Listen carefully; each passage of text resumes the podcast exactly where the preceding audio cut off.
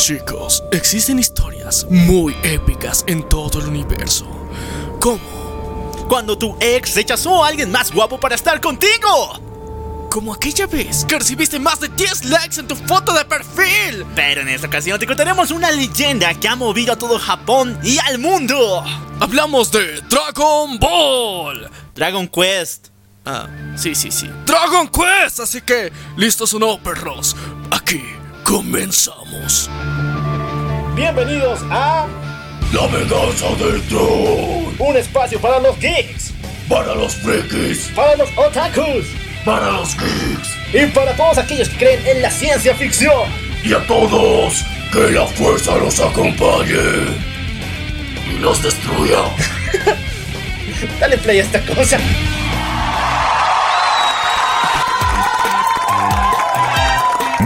Marrano. Bienvenidos al cielo, hijos de puta. Estás valiendo verga. ¡Oh, me vengo! Muy buenos días, buenas tardes, buenas noches, buenos viajes trascendentales, buenas fumadas poderosas, buenos topos para ti, también para mí y buenas waifu para todo el mundo. Yo soy lo cual Y yo soy Menia. y esto es. La venganza ¿Cómo están queridos amigos? Segunda semana del hermoso mes de septiembre. Se está haciendo calor, calor, calor. Está ardiendo aquí en Bolivia porque llegó la primavera. Sí, chicos, pero no solamente llegó la primavera, sino llegó una de las historias más épicas que vamos a contar. Sí, es tan épica que es medieval. Y las mejores historias medievales se cuentan así. Las mejores historias medievales se cuentan así y son contadas por japoneses raramente. Extrañamente, es una chingona historia contada por japoneses y sí, sé que muchos van a decir, es una copia barata de Dragon Ball. No, cabrón, le escribió el mismo Akira Toriyama, por eso se parece tanto. Eh, sí, chicos, hay que analizar varios puntos, pero lo más importante es que el día de hoy te contaremos la cronología de Dragon Quest. No cómo se creó el juego, como te lo dicen cada pinche canal de YouTube, sino la historia del juego. O sea, bonus más. Así que chicos, prepárense porque este episodio va a estar brutal. Y si eres primera vez que estás escuchando uno de nuestros episodios, te recordamos algo muy importante, que la primera mitad de cada uno de nuestros episodios la dedicamos a las noticias que han habido durante esta semana y a partir de la hora vamos a empezar a charlar de una vez y contar de toda la historia de Dragon Quest. Así que vamos con las noticias. Agarren los cómics de Deadpool Miles al universo Marvel y los de Marvel Zombies. Yo sé que lo están leyendo, malditos perros. Cámbialos, son inmundos. Y vamos a hablar de buenos cómics aquí en el programa.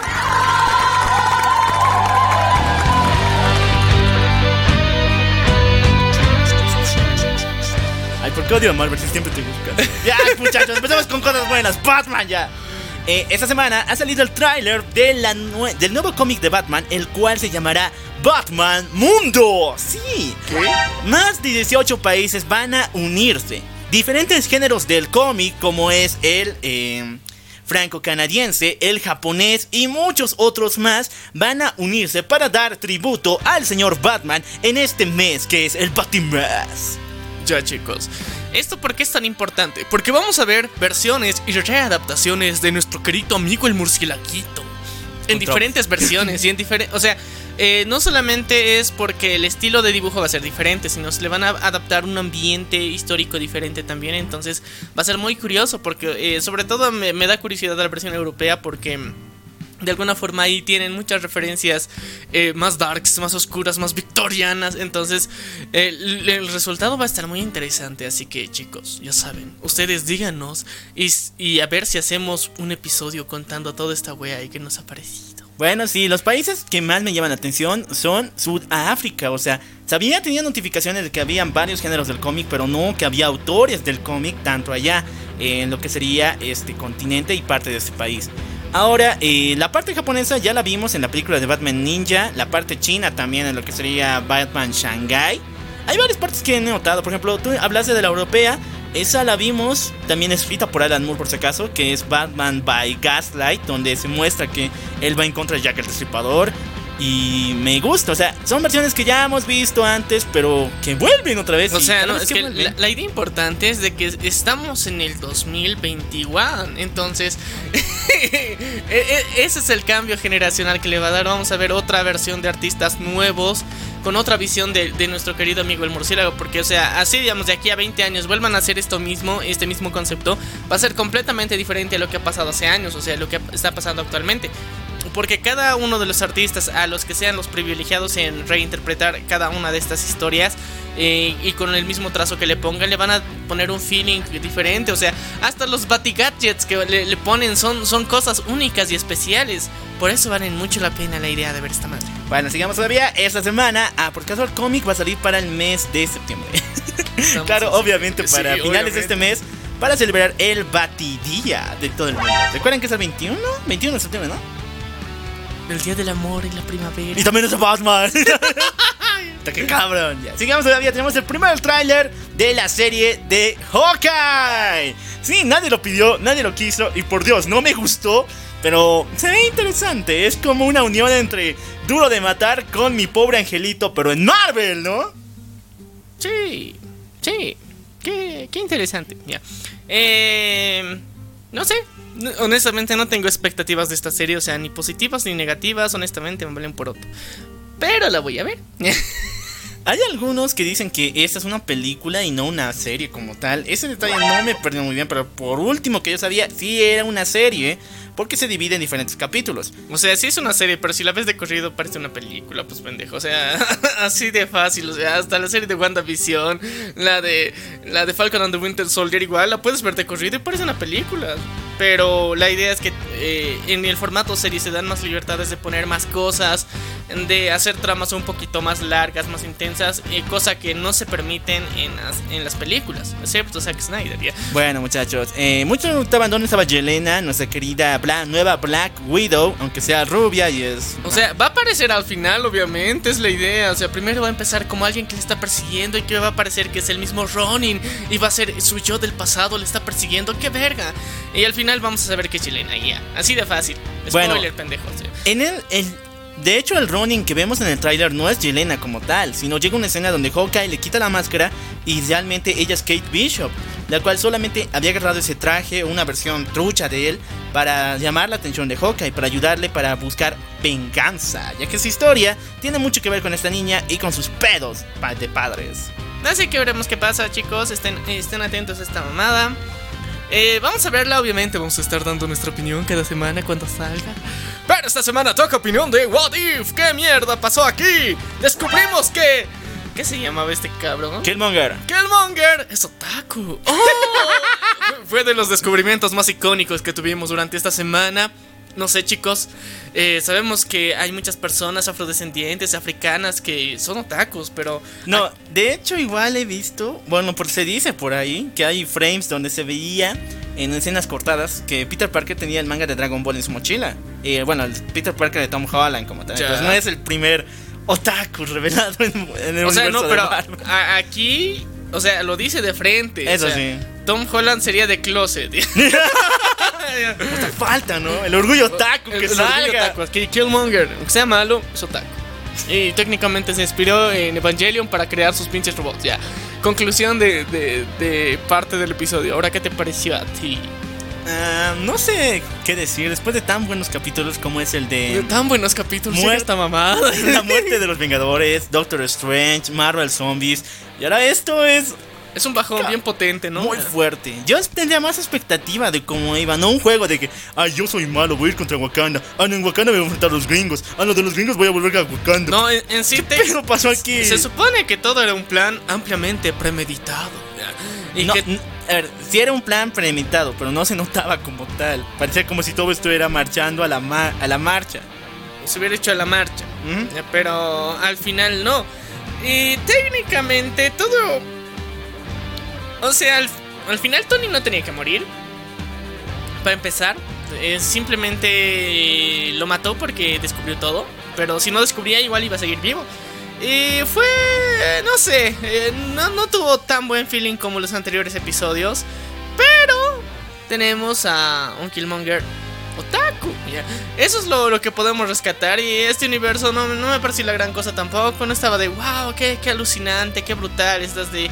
Sí, van a conquistar Wakanda. Hay un nuevo Pantera Negra. Y ya. Lo van a descubrir. Ya. O sea, técnicamente en eso. O sea, Suri junto con Creeper van a descubrirle que este ha tenido un plan y todo ha sido una manipulación. Y ya. Y ya, ¿qué, qué más? O sea, no, no, no hay más trasfondo que va, que va a pasar dentro de la historia. No, en ese universo se quedó sin Iron Man y punto. Nada más, o sea, no es muy trascendental tampoco. No va a haber quien dé el chasquido. ¿Y qué pedo? O sea, tenemos a otros ingenieros que van a poder hacer otras cosas más chingonas. El juego tiene otra mano, ya chicos. Hulk- Que se quede sin las dos. Sí, o, o- e- en esta ocasión pod- podemos ver que Capitana Marvel haga algo. Haga algo. O Sí. también Thor. El Tortas no hizo nada. Pero el Tortas estaba podía. depre, o sea, le, le, le acepta al Tortas. Pero mientras tanto, a, a la capitana, la capidiosa no veo. O sea, no jodas, eh, haz algo. Sé productiva, pendeja. Bueno, ustedes digan, chicos. A mí me parece una porquería, pero bueno. O sea, puede- podemos rescatar cositas interesantes que puede pasar en el futuro de ese universo que pueden ser más interesantes que las que pasaron. Pero en caso de lo que nos han mostrado ahorita, está una mierda. Bueno chicos, sigamos con las noticias. Se ha confirmado una serie spin-off de El Pingüino.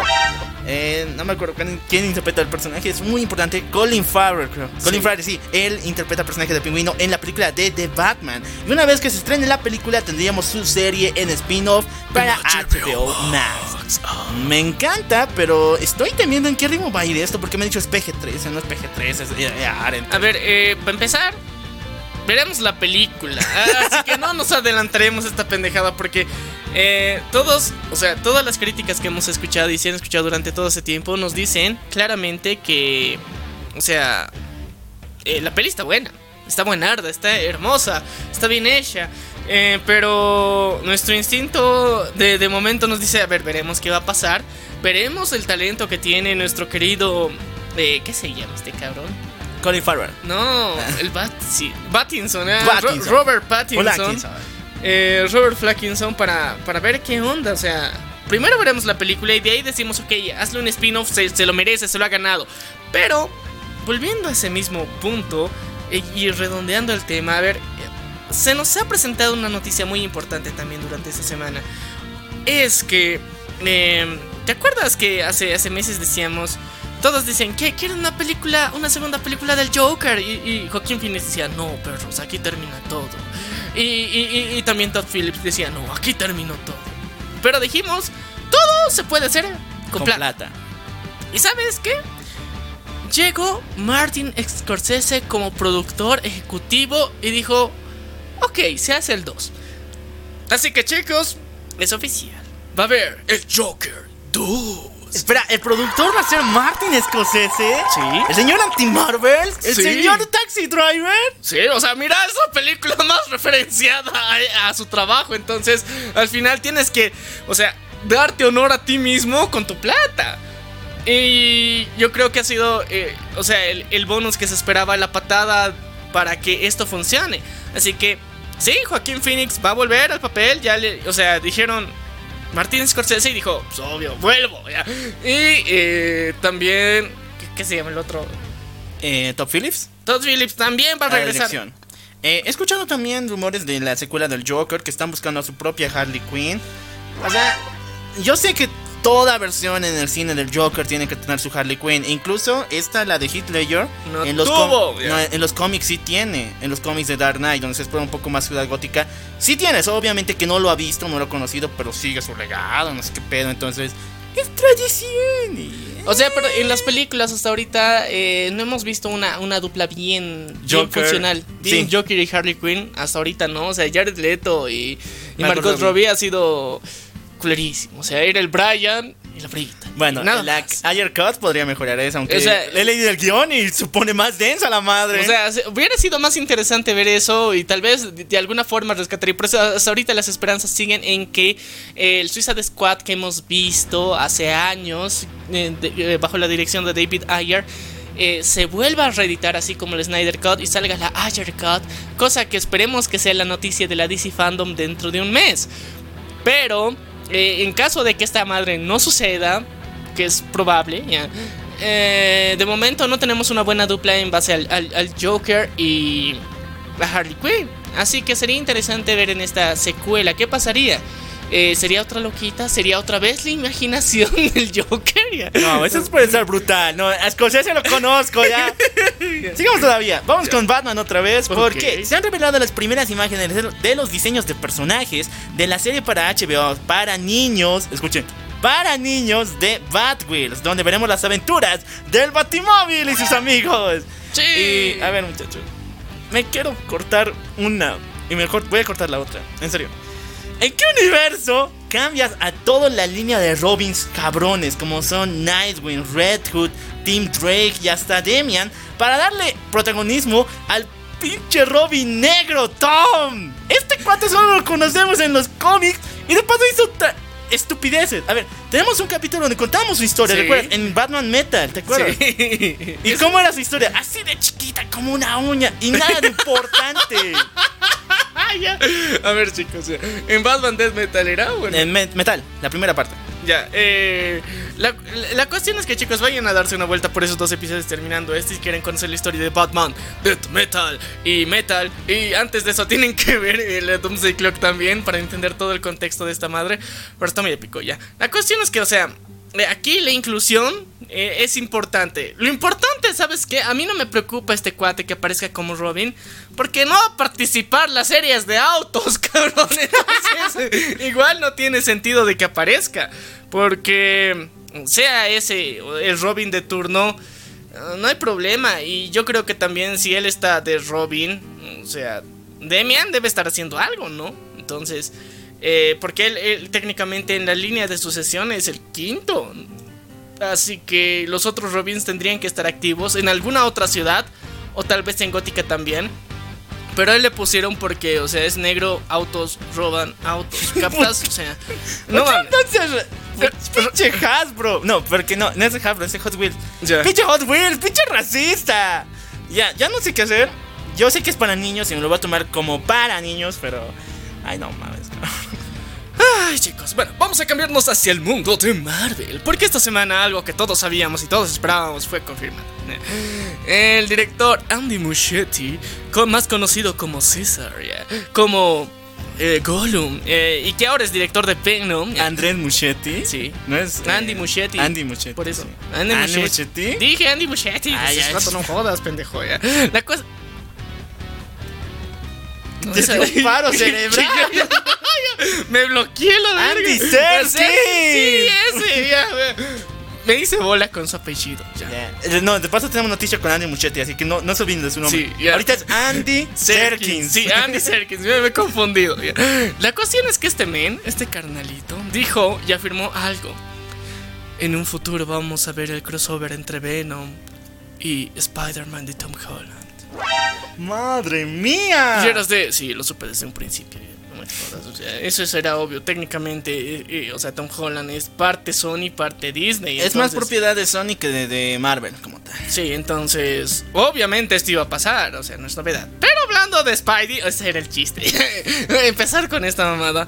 Eh, hace, una, hace un par de semanas se filtraron muchas imágenes dentro del set de rodaje, supuestamente, donde se veía a tanto Andrew Garfield como Tobey Maguire. Maguire juntos dentro del set, así con una pantalla azul de fondo. Y eran de, wow, qué genial. Y luego, semanas más tarde, se revela otro video también, donde se ve a Andrew Garfield interactuando dentro de este fondo. Y ahora aquí hay la, la duda, la cuestionante, porque días después también salió un supuesto estudio revelando que ese video que había salido y que se había filtrado supuestamente de, de, de, Andrew Garfield era deepfake. O sea, ¿qué es deepfake? Para, para los noobs que no sabían qué es esa madre. Eh, eh, es sustitución de una cara, ¿ya? Entonces, en base a todos los frames de las películas en las que él ha participado, se hace un, una inteligencia artificial, genera imágenes que se parezcan y de alguna forma se ajustan a la imagen que quieren proyectar. Tenemos casos de deepfake muy curiosos, sobre Y todo el de paso, muy feos. no, hay uno muy chingón, A muy ver, genial, dime. muy bien hecho, que es de Tom Cruise, que está en TikTok, que es un cuate que muestra, o sea, todo el procedimiento y, o sea, todas las características de Tom Cruise, o sea, todos sus gestos se revelan así, wow, qué chingón. Entonces, con base en esto, eh, esa referencia nos ha dicho que puede ser que sea cierto. El único problema que yo le encuentro a esta teoría y, y este supuesto estudio para mí que nos quieren despistar. ¿Sabes por qué? Porque es obvio que estos cabrones van a aparecer. Aunque solo sean invocación de 5 segundos, van a aparecer. Eso es lo que la gente no ha entendido hasta ahorita. Sí. No van a estar en la película, no, y seguramente ni siquiera van a interactuar con Tom Holland o hacer algo. Van a aparecer 5 segundos al final y ya, ahí acabó la peli. No creo, o sea, honestamente siento que van a interactuar más, pero o sea, no va a ser como tanto esperan, o tal vez sí, o sea, en este punto ya hemos dado hace unas semanas nuestras teorías. Sí. Tenemos varias versiones de qué podría pasar aquí. Espero que nos sorprenda de buena forma Disney, pero el punto es de que este pinche, esta pinche versión que nos han mostrado y nos dicen que supuestamente era deepfake, eh, ah no, deepface. Ya. deepface, entonces... Lo siento, se cruzaron los cables el día de hoy. ya. La cuestión es que eh, este deepface que, que han supuestamente realizado, en un sentido no tiene sentido, porque eh, cuando muestran cómo supuestamente han posicionado el traje de Andrew Garfield para que esté ahí parado y de alguna forma tenga un mínimo de movimiento, extrañamente, cuando lo están moviendo, se ve más deformado que cuando lo ponen. Entonces se supone que la imagen original tendría que tener otro movimiento, pero al final no. O sea, y hay muchos detalles que se supone que tendrían que ser fake, pero más bien el edit que supuestamente hacen con el deepfake parece fake y no el video filtrado. Entonces era de, ok, vamos a hacer ingeniería a la inversa. Han filtrado este video, ahora vamos a demostrar cómo podría hacerse falso. Eso hicieron y luego nos quieren vender esa papa a nosotros. Y, y, y personas expertas que conocen del retoque digital se dan cuenta que esa mamada no tiene sentido de lo, en la forma en que lo han hecho. Y es de, ok, digamos que te creemos, carnal. Digamos, digamos, ¿por qué esta mamada? ¿Por qué creen que hasta ahorita solamente hay un puto tráiler y esta película sale en diciembre? Estamos a cuatro meses de que se estrene esta película y por lo general ya tendría que haber más de un tráiler. Tendría que haber póster oficial. Y todas estas mamadas no hay porque hay un secretismo para esta película. Por lo importante que se supone que va a ser para los fans. Entonces, si Disney no pone ni una puta referencia a ninguno de los Spideys dentro de esta película, le van a lanzar un tiro por el Anastasio que le van a hacer conocer otra dimensión. Ya, así vamos a ver la El versión. multiverso de los vergazos. Sí, así que eh, no les conviene. Y ahorita, según yo, no- nos quieren despistar los cabronazos. Y no, cabrón, no funcionó. Aquí estamos para darnos cuenta de estas mamadas. Bueno, sigamos con el mundo de los cómics porque el mundo de Old Man Logan regresa para Marvel en el siguiente mes. Sí, una nueva línea llamada Westlanders nos mostrará las aventuras de Wolverine, Ojo de Halcón, Viuda Negra, Doctor Doom y Star-Lord, sobrevivientes de la masacre de héroes que azotó este universo paralelo de Old Man Logan. Es un gran cómic escrito por el gran Mark Millar, del cual le dedicamos varios videos aquí en el programa. Y lo seguiríamos haciendo porque es cabrón. Pero mm, esto ya lo hicieron antes y esto es un poco como quejita porque la cagaron horrible.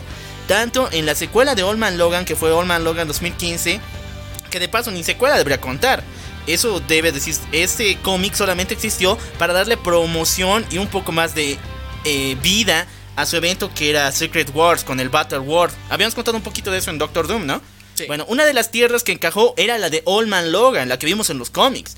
Y su secuela de ese cómic nos cuenta simplemente cómo el mundo se agrupa a lo que sería el Battle World. Es bien estúpido y no contento con un cómic malo, decidieron sacar una saga enterita de cómics horribles.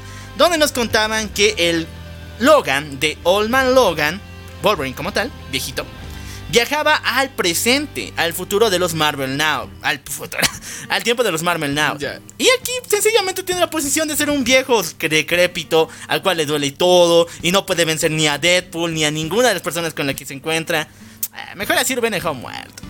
No sé qué hacer, no sé qué hacer. Pero ya, me sorprende que la viuda negra también haya sobrevivido a esta madre, al asesino, asesinato de héroes.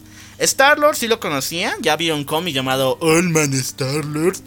Y Hawkeye, pues ya, podre, Valiendo verga esta cosa. valiendo. o sea, hoy, hoy día es el día de valiendo verga en los cómics y nosotros también. ya. Qué triste.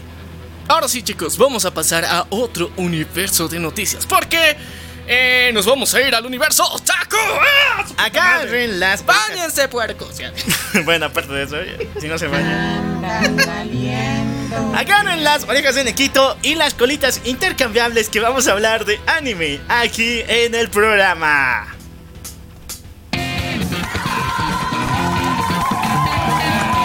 Porque la anterior semana teníamos solo una noticia y después era chisme. Chicos, la anterior teníamos un chismazo de la cantante favorita de todos los otakus, Lesa. Y el día de hoy tenemos su secuela, güey. ¿Qué? ¿Por qué? ¿Te acuerdas que su novio, el cual simplemente le, le hizo una demanda por infidelidad y quería quitarle un chorro de plata? Sí. Al último se retractó porque todas las posibilidades, todas las evidencias iban de que este cuate estaba mintiendo y así lo estaba haciendo. Y la iba a perder en grande, entonces tuvo que retractarse. Obviamente. ¿Cómo? Nosotros, nosotros nos preguntábamos, ¿cómo le iba, Lisa iba a tomar toda esa situación? ¿Se iba a poner depresiva? ¿Se iba a poner mal? Pues no, como toda mujer empoderada número uno del mundo, sencillamente dijo, al demonio este tipo, mejor me haga un concierto y tomo mi papel como la nueva cantante del opening y todo el soundtrack de la nueva película de Sword Art Online, Progressive. Ya, ya, primero sí sabemos que es un reinicio, ya no veremos todo eh, O sea, Online como lo veíamos antes. Obviamente. Pero que inicie con esta, con la misma, en la misma canción, con la que inició el anime, está brutal. No, eso, eso habla mal. ya. A ver, dime por qué. Porque imagínate que nos muestren una nueva línea alternativa, o sea, de la que ya había y era una cagada. Entonces, esta nueva es una oportunidad para mejorar. Pero si vas a basarte en el mismo opening, me estás diciendo que técnicamente quieres mantener esa idea. Y puede ser que nos muestren, o sea, la historia.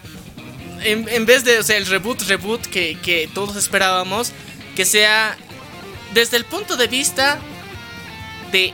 ¿Qué se llama? Asuna. Asuna.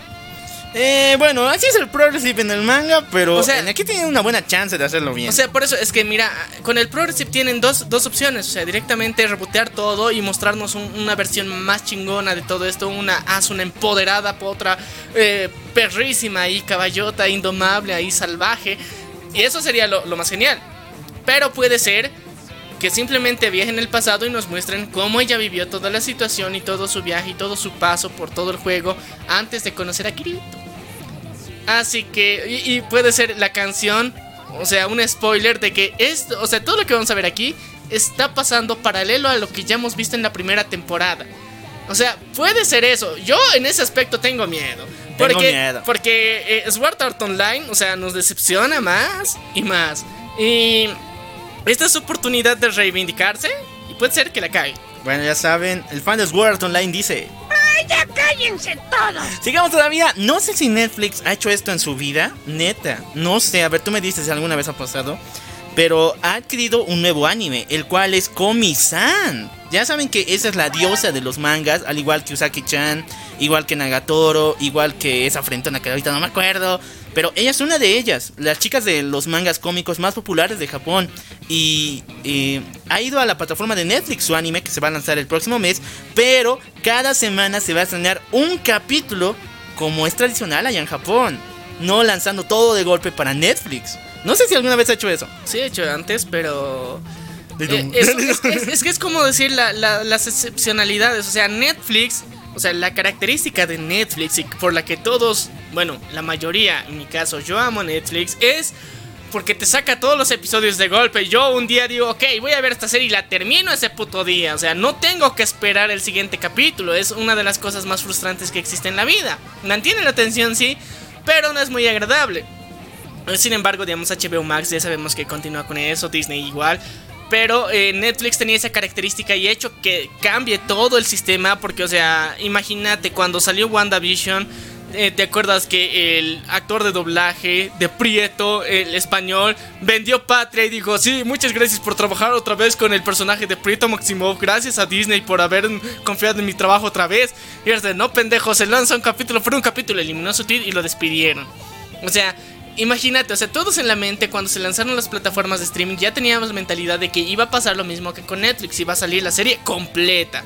Pero eh, al final se, se quedó que, con que solamente Netflix hacía eso. Ahora de alguna forma le está cogiendo este ritmo y tiene series en específico que se estrenan cada semana y generalmente son las asiáticas. Entonces, no es novedad. Bueno, muchachos, así que ya lo saben, si ustedes son eh, latinoamericanos y quieren ser chéveres apoyando el mundo del anime, vean Komi-san a través de Netflix, no a través de Piratilandia. Porque va a ser el mismo tiempo de espera, un capítulo por pinche semana. Así que vale la pena la espera, chicos. Y eh, estén atentos a eso. Pero hablando de Netflix, o sea, Netflix no se anda con mamadas y quiere hacer otra cosa también muy interesante. Porque A esta ver. semana ha revelado el primer póster de Los secretos de la selva. Y no estamos hablando de Mowgli. estamos en el sector de anime, estamos hablando de Pokémon. Qué raro, por lo que la siguiente es de su enemigo. Ya, contame qué pasó con Pokémon esta semana. A ver, el Pokémon, o sea, ahorita de alguna forma tiene un buen vínculo con, con Netflix y decidieron que van a sacar esta película muy, muy prontito. Y, eh, o sea, es Los secretos de la selva. O sea, yo cuando vi el póster y era de, o sea, Mowgli, una readaptación. No, Eh. pero luego ves el logo de Pokémon y estás de, ok, ok, tiene sentido. Yo creo que el título no les ha ayudado en nada. El Pokémon se ve chiquito para que veas, o sea, Pokémon, ¿dónde está? ¿Qué es el secreto de la selva? Y además, la misma película te hace pensar otras cosas. El tráiler incluso te hace pensar de que esta madre no va de Pokémon. Pero bueno, una vez que te entras y ves al Mostaza con el Pikachu, entonces ya dices, ah, esta madre es Pokémon. Eh, o sea, aunque parezcan cinco minutos. Ya muchachos, eh, esta película creo que va a seguir todavía con lo que sería el reinicio cinematográfico de Pokémon porque un día les voy a contar todas sus películas que son brutales. Eh, a partir de I Chose You empezó un nuevo ciclo como una especie de rebuteo. Desde ahí parte después el poder de todos y ahorita seguimos con esta de la línea de la selva. No entiendo bien el por qué ya no se fijan tanto en los Pokémon legendarios, sino más bien en cualquier Pokémon que parezca un poquito interesante para de los nuevos juegos que ahorita están de O la sea, de Galar. La cuestión es eh, darles un poquito más de historia y contexto a todos estos cuatecitos para que eh, te encariñes y compres merch. compres merch, pero de la buena. Y sigamos todavía, hablamos de su archienemigo Digimon, porque esta semana te he contado, ¿no? Esa madre, ese nuevo juego que están lanzando en Japón, Sí. que ya es tendencia, por si acaso. Y que está varias, chingón, perso- dicen. varias personas atropelladas, tropezadas, cayendo en barrancos y en pantanos, porque escuchan mensajes subliminales de celular que te dice atrápame, güey. Bueno, Ghost Game tal parece que necesita informar cómo se juega esta madre, pero los japoneses lo hacen otro level. ¿Por qué? Porque a finales de este año se viene el anime de Digimon Ghost Game. Eh, ¿Qué? Sí, aparte del juego que ya se ha lanzado en Japón en ciertas regiones, no en todas y obvio que no en Tokio porque el auto viene y... Ahí vales verga, pero ya. Ya, eh, se va a lanzar un anime, el cual igual te enseña a jugar. Y este anime está fuera de todo el canon que hemos dicho, desde Digimon 1 hasta lo que sería Data Squad. Y fuera igual de Scrolls, Appleverse. Es una nueva historia muy, pero muy fumada. Y el primer tráiler ha asustado a muchos niños en Japón. O sea, yo sé que querían hacer una... Algo parecido a Yokai Watch fusionado con Digimon. El mismo título lo indica, ¿no? Ghost Game habla de yokai, de espíritus como tal. Pero no les ha salido muy bien porque el tráiler está muy perturba madre. Entonces deberían hacerlo para mayores. O sea, el jueguito, o sea, las mismas dinámicas que llevamos explicado hace semanas. O sea, no es mucho para niños, es directamente para eh, personas adolescentes o jóvenes. Que, que tengan para, para la chaviza ruca. ya. Sí. Entonces, eh, creo que es. eh, hay que darle chance. Y que esta serie, o sea, obviamente se proyecte en los horarios para adultos. O sea, ya hay series de terror en Japón. y se- o sea, no hay mu- mucho problema. El único detalle es que. oye, Es una maduración demasiado rápida para Digimon, porque siempre es para niños y de la nada ahorita se va a volver directamente en, no sé, PG-13, creo. O sea, está chingón el tráiler, o sea, para mí es bueno, porque de alguna forma al fin maduraron. Eh, sí, se nota la perturbación, o sea, el sentido de volverlo muy dark y que señale de que son fantasmas supuestamente digitales. No entiendo cómo va a funcionar esa madre. Pero, nah, Digimon la falló. Si quería hacer esto para todo el público, le fue mal. Pero sí, lo hizo solamente para mayores, le fue re bien, porque los niños no lo querrán ver. ¡Eso! Y bueno, hasta ahí llegan las noticias del mundo del anime. Si tienes más, déjala en los comentarios o públicala en nuestro servidor de Discord. Ahora sí, vamos al mundo de los videojuegos.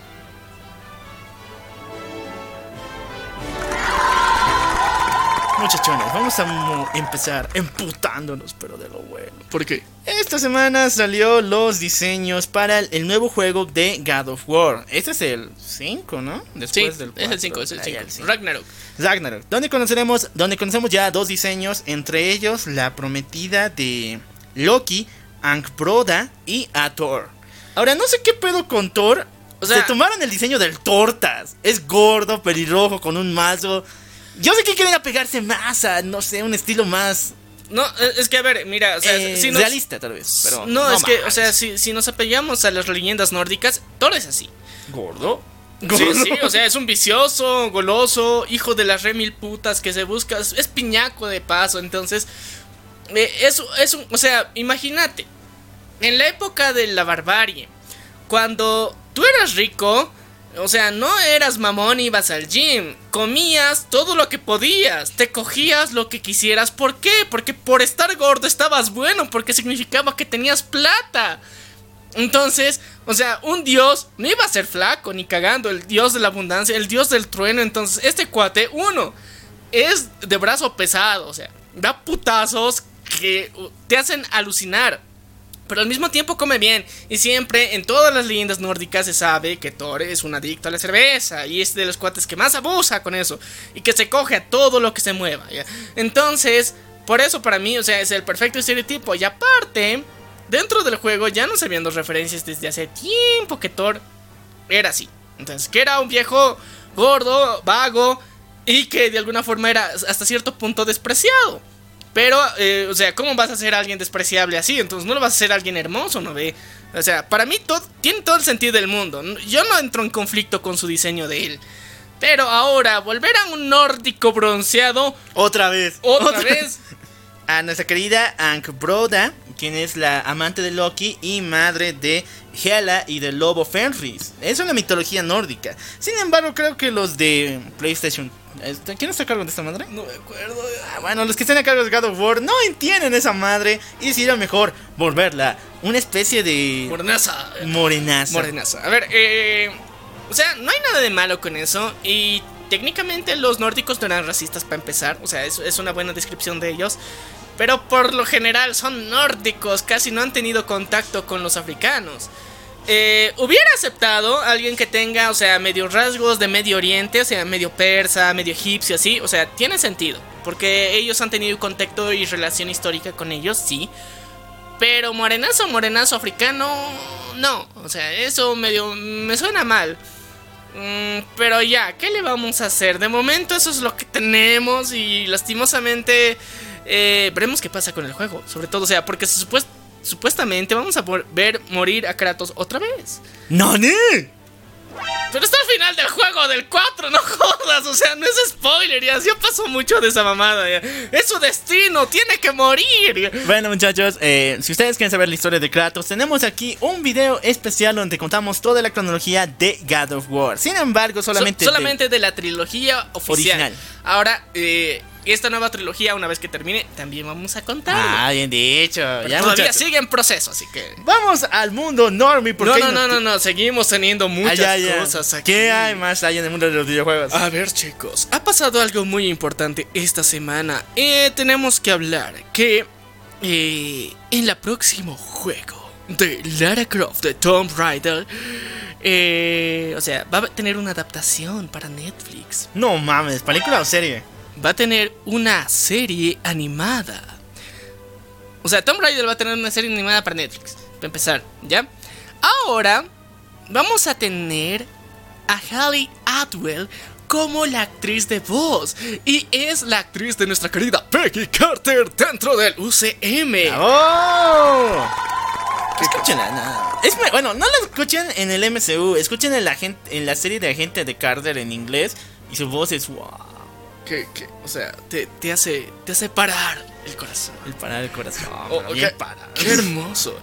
Y eh, tenemos que hablarles de otra cosa muy interesante que desde hace semanas se me olvida hablar, ya, que es una, un juego muy, muy curioso que se ha estrenado localmente. Sí, vamos a hablar de juegos locales, no mames.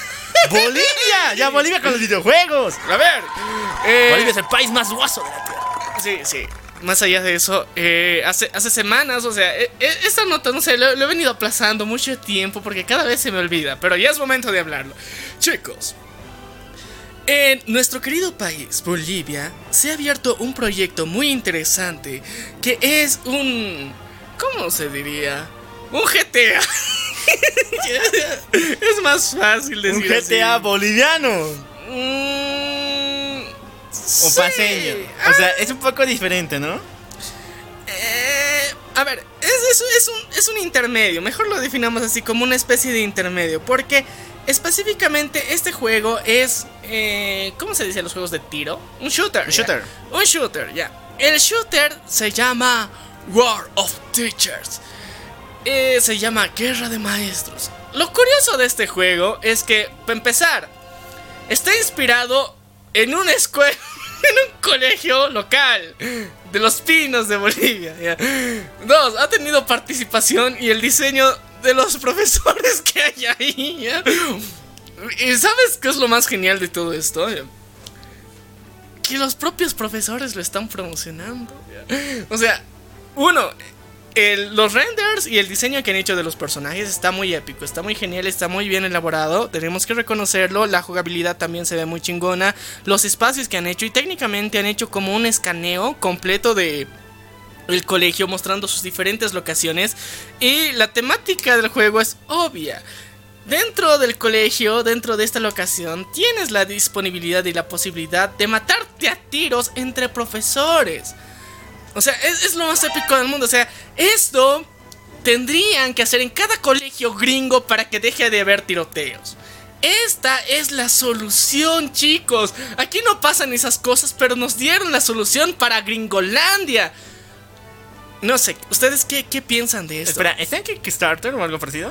No, eh, eh, ahorita de alguna forma está en Ideami y, y es un- está aceptando recaudación de fondos para su lanzamiento ya y lanzarlo en grandes plataformas porque ahorita está en una versión, podemos decirlo hasta cierto punto beta porque eh, no está oficialmente lanzado para todas las plataformas, ¿ya? Eh, bueno, y al mismo tiempo tienes la opción de jugar como estudiante para matar profesores. Uh, tan brutal. Bueno, si les interesa este super juegazo que se viene de parte de nuestros queridos amigos paseños, bolivianos o quien sea, bolivianos como tal, eh, acércate a nosotros, pídanos el link de Ideami y te lo damos a través de Discord o a través de los comentarios. Y simplemente si quieres conocer más de su proyecto, búscalos en sus redes sociales, tanto en Instagram como en Facebook como War of Teachers. Y bueno, War of Teachers, no Sí. se olviden, War of Teachers. No es la primera vez que vemos a Bolivia en los videojuegos de shooter. Sí, eh. Porque recuerden que hace dos años también tuvo, tuvo su versión de Tom Clancy Ghost Recon Wildlands, el cual era un juego de shooters, pero que se presentó a la cultura boliviana bien, bien chava.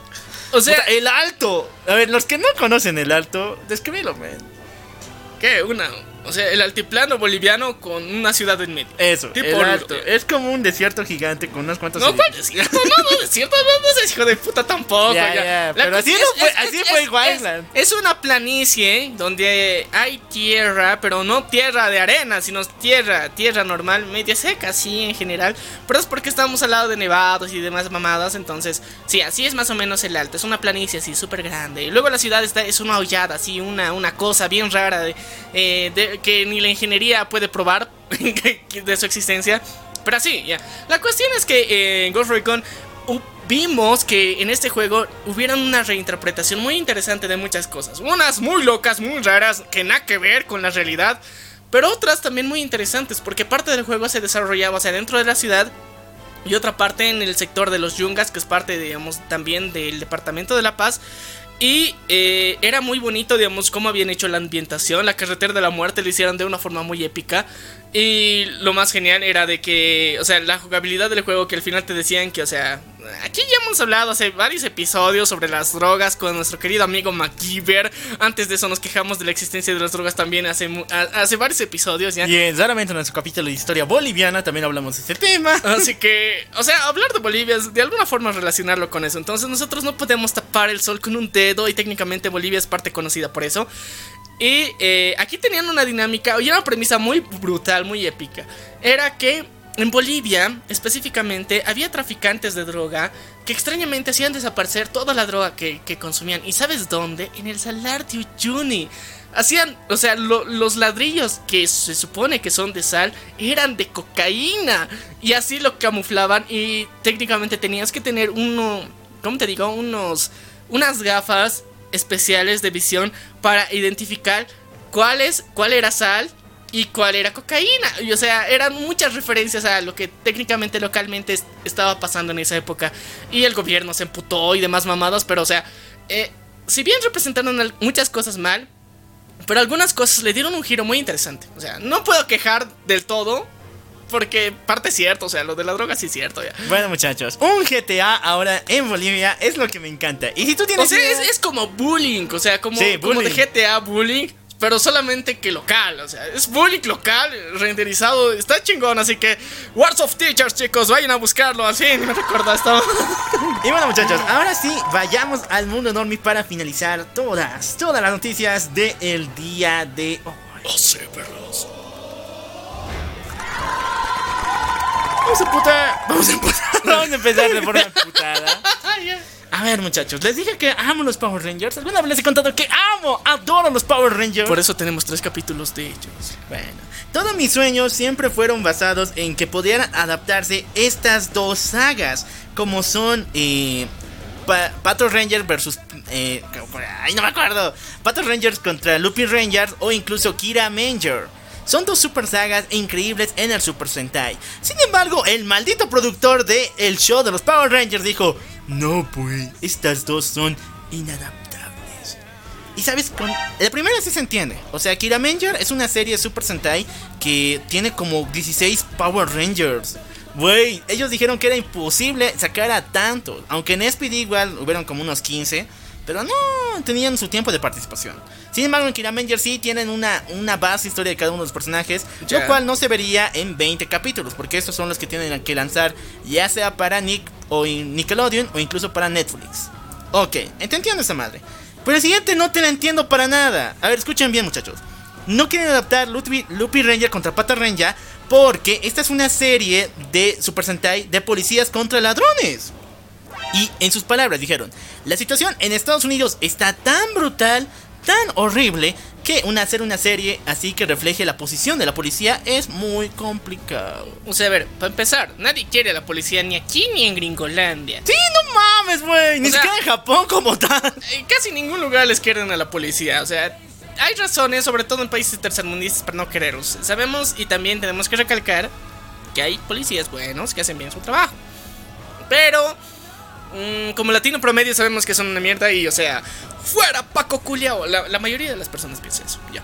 Entonces, tiene sentido, o sea, lo que están argumentando según mi lógica tiene sentido porque recordemos que hace un año pasó lo de Black Lives Matter y el caso de George Floyd, entonces en Gringolandia específicamente no se lo van a tomar bien. Esperemos que pasen cinco añitos, se van a olvidar, les va a valer pito. Cinco añitos, o sea, dales chance, tu sueño aún se puede ser realidad. Bueno, los únicos Super Sentais, los cuales, a ver, escuchen, son muy buenos. También hay una cierta posibilidad de que esta temporada sea brutal. Son Siohar, el cual es de temática de animales, pero tiene un plus que cada uno de los Rangers puede cambiar de poderes de animales. Por ejemplo, el rojo cambia a través de primero es un halcón, después es un león y al final es un gorila. Está brutal. El otro es que ¿cuál es este? Kyurenja, que es de si, el Super Sentai hubiera tenido relaciones pero bien así densas con Steven Universe. Porque se trata de gemas, se trata de pluralidad, de ese sentimiento de aceptación. Ya.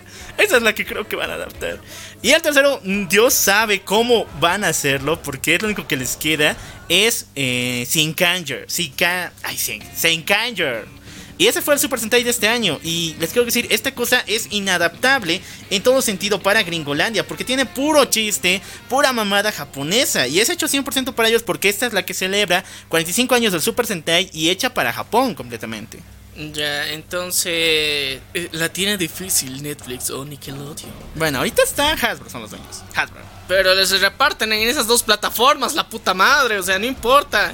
Ya, la cuestión es que está complicado, pero Mi querido locual, no pierdas la esperanza. Una vez que se olviden de George Floyd, no mames. De una vez. Tal vez que se olviden de él y que haya un conflicto mayor donde los policías sean los héroes, tal vez, ahí lo hagan. Eh, de momento, no creo. Pero vamos a pasar a otra de las noticias que pasaron también esta fucking semana. Y tiene porque- que ver con Netflix. Ya. A ver, ¿te acuerdas que te hemos dicho de su super evento? ¿Cómo se llama? Ah, A ver, dáselo en forma épica. Tudum. Va a tener artistas invitados. ¡Ah, ¡Increíble! ¡Qué genial! Pero escucha, va a tener a la banda Kai de EXO de Corea del Sur Ya. y a Super Junior. ¿Qué? ¡Wow! ¡No mames! ¿Cuánta plata han gastado estos cabrones para hacer eso? ya? O sea, los van a grabar en Corea y luego lo mandan a producir aquí como si fueran, estuvieran aquí, ¿no? Bueno, algo así, pero. O sea, para empezar el primer evento y llamar a pura banda core subcoreana, o sea, no. No mames, o sea, te estás metiendo con uno de los fandoms más grandes que hay en el mundo. Eh, aparte, o sea, las leyendas, las super mega archi leyendas que son Super Junior, no jodas. O sea, EXO, le podemos dar el beneficio de que de alguna forma son populares, tienen su fandom, ya, pero es de alguna forma más contemporáneo, moderno. Pero Super Junior son las super leyendas. Y invocarlos a ellos, no jodas, o sea. Netflix no se anda con mamadas, sí. Hay plata para quemar. Hay plata para quemar. Pero vamos a cambiar completamente y vamos a dar un giro en las noticias porque vamos a hablar de el universo mágico. Oh, sí. Puta, no, que no hablamos de Harry Potter algo. A ver, chicos. Esta semana ya está disponible en Vimeo porque YouTube es muy marica para publicar estas cosas. Eh, directamente en Vimeo van a poder encontrar un cortometraje que está basado en la vida de Don Marvolo Riddle. Llamada, bueno, eh, este cortometraje se llama House of Gowns. Sí, chicos, a ver, este proyecto llevaba eh, de alguna forma años pensándose, tramándose y de alguna forma nunca podía hacerse realidad porque, o sea, primero hay que pedir derechos, luego hay que decir platita, no ve carnal, estas cosas no se hacen gratis, ¿ya? Y luego han dicho, ok, vamos a hacerlo y va a ser fanmade. Consiguieron los permisos y derechos, bueno, permisos, no derechos en sí, permisos de Warner y de nuestra querida J.K. Rowling, que dijo, ok, hagan la adaptación. Obviamente es fanmade, no es canon, pero O sea, si hicimos la madre de Legado Maldito, ¿por qué no esto, no? ¿no? O sea, y técnicamente legado maldito es oficial, es canon, así que- Ah, no, ya no me cuentes. Ya, la cuestión es que esta mamada la realizaron y eh, está muy basada dentro de lo que es el, el libro del misterio del príncipe, sobre todo. Entonces, eh, aquí vamos a ver la evolución de nuestro querido Boldy, o sea, cuando era changuito, cómo hace los primeros Horcrux. O sea, es, es un viaje muy rápido. Pero está muy genial, o sea, eh, el director es francés, entonces el, el giro que le dan, digamos, tanto a la estética que maneja, o sea, se han basado mucho tanto en las películas, pero algo que las películas no hicieron, basarse 100% en los libros. Y la readaptación que han hecho, o sea, es, es muy genial. Chicos, eh, si son fans de Harry Potter, tienen que ver esta madre, está en Vimeo, vayan a Vimeo, vayan a ver esta madre y siéntanse orgullosos de ser Potterheads. Y porque esta, eh, esta madre, no sé, bueno, técnicamente no es sobre Harry Potter, pero es sobre Voldy, el villano de Harry Potter. ¿eh? Ah, ya vamos al tío Bolly. Y Ya. muchachos, si quieren más capítulos de Harry Potter, O sea, no nos avisan porque ya tenemos dos. mira. Ahora eh, tenemos que también hablarles que estamos de aniversario con el universo Potter. ¡Puta, Sí, porque eh, ya se están celebrando dos décadas desde el estreno de la piedra filosofal. ¿20 años? Sí. Estamos viejos, carnal. Estamos viejos. ya. No, y el libro. Mejor no, Mejor cuento, ya sigamos todavía. O sea, el aniversario del libro ya pasa hace años, ya. La cuestión es que ahora por la película van a haber eventos especiales en los diferentes parques temáticos. Así que, así que si tú, querido amigo, amiga, tienes los billullos y nos está escuchando de alguna parte del mundo donde está cerca de alguno de los parques temáticos o puedes ir a visitarlos, estate atenta a las fechas importantes que se vienen en el mes de octubre. Porque van a haber eventos especiales, sorpresa, regalos especiales dentro de los parques temáticos, celebrando esto específicamente en, en los parques de Orlando, también en, en ¿qué se llama? Está en Londres. Y eh, se supone que también van a dar algún regalito cuando se vuelva a, a- a la cartelera El legado maldito en la obra de teatro. Entonces estén atentos y aparte van a ver otro evento virtual donde tal vez al fin nos muestren el tráiler de eh, Animales Fantásticos y, dónde encontrarlos. Tres. Ay, por favor, y que sea el tío Johnny. Por favor. Está el tío Johnny, pero partecita, sabes que ya lo han suplantado al carnal, así que bueno, vamos a volver con Netflix, chicos, porque Netflix eh, se viene con la última temporada de una de las series más amadas por los latinos. Narcos. Ah, ah, ah, ah. A ver, o sea... Yo pensé que iba a decir Betty la Fea. ya, ya, ¿qué onda con narcos? Ya. Ya, a ver, eh, sí, Betty la Fea también todos la amamos, pero ya tiene su serie que es de que mete Betty Nueva York, ese es su remake. ya. Y tenemos un gran cro- cameo Sí. barra crossover de Don Armando de Colombia eh, en esta serie, así que veanla nomás por eso. ya. La cuestión es que Narcos México, que es la, la serie que actualmente está eh, dando tantos triunfos y demás, ya. Eh, no puedo decir que está mala, tiene buenos efectos y toda la mamada. Sí, tiene sentido. Es una típica serie de narcos. No es la mejor, no es la única, pero medio que este género en general está aburriendo. Lo novedoso de esta madre es que van a incluir al conejito malo. ¿Hablas de él? ¿El satanista? ¿El demonio? ¿El que le quitó el título al Miss? Sí, ese. Ese desgraciado va a volver. Y va a volver en grande. ¿Por qué? Directamente se viene para ser un personaje no jugable. Interpretar. O va, sea, va a interpretar un personaje. Va a tener un. No solamente va a ser un cameo, sino nos va a. Va a representar a un cuate llamado Arturo Páez, alias Kitty. Que dentro de la historia de los narcos mexicanos sí ha jugado un papel importante. Pero. Eh, eh, eh, o sea, no sé. A mí me vale pito. La cuestión es que este cuate va, va a estar. No sé, ahora metido con los narcos. Va a ser curioso ver qué, qué onda que saca. Capaz que en una, en una serie que se basa en los 80 metan una rola de reggaetón. O sea, tipo rápidos y furiosos y la caguen toda la película o toda la serie. Veremos qué pasa. Y ya para casi terminar con toda esta madre, hablaremos de. El príncipe del rap. Pucha, no, ya. Ya tomaste toda mi atención.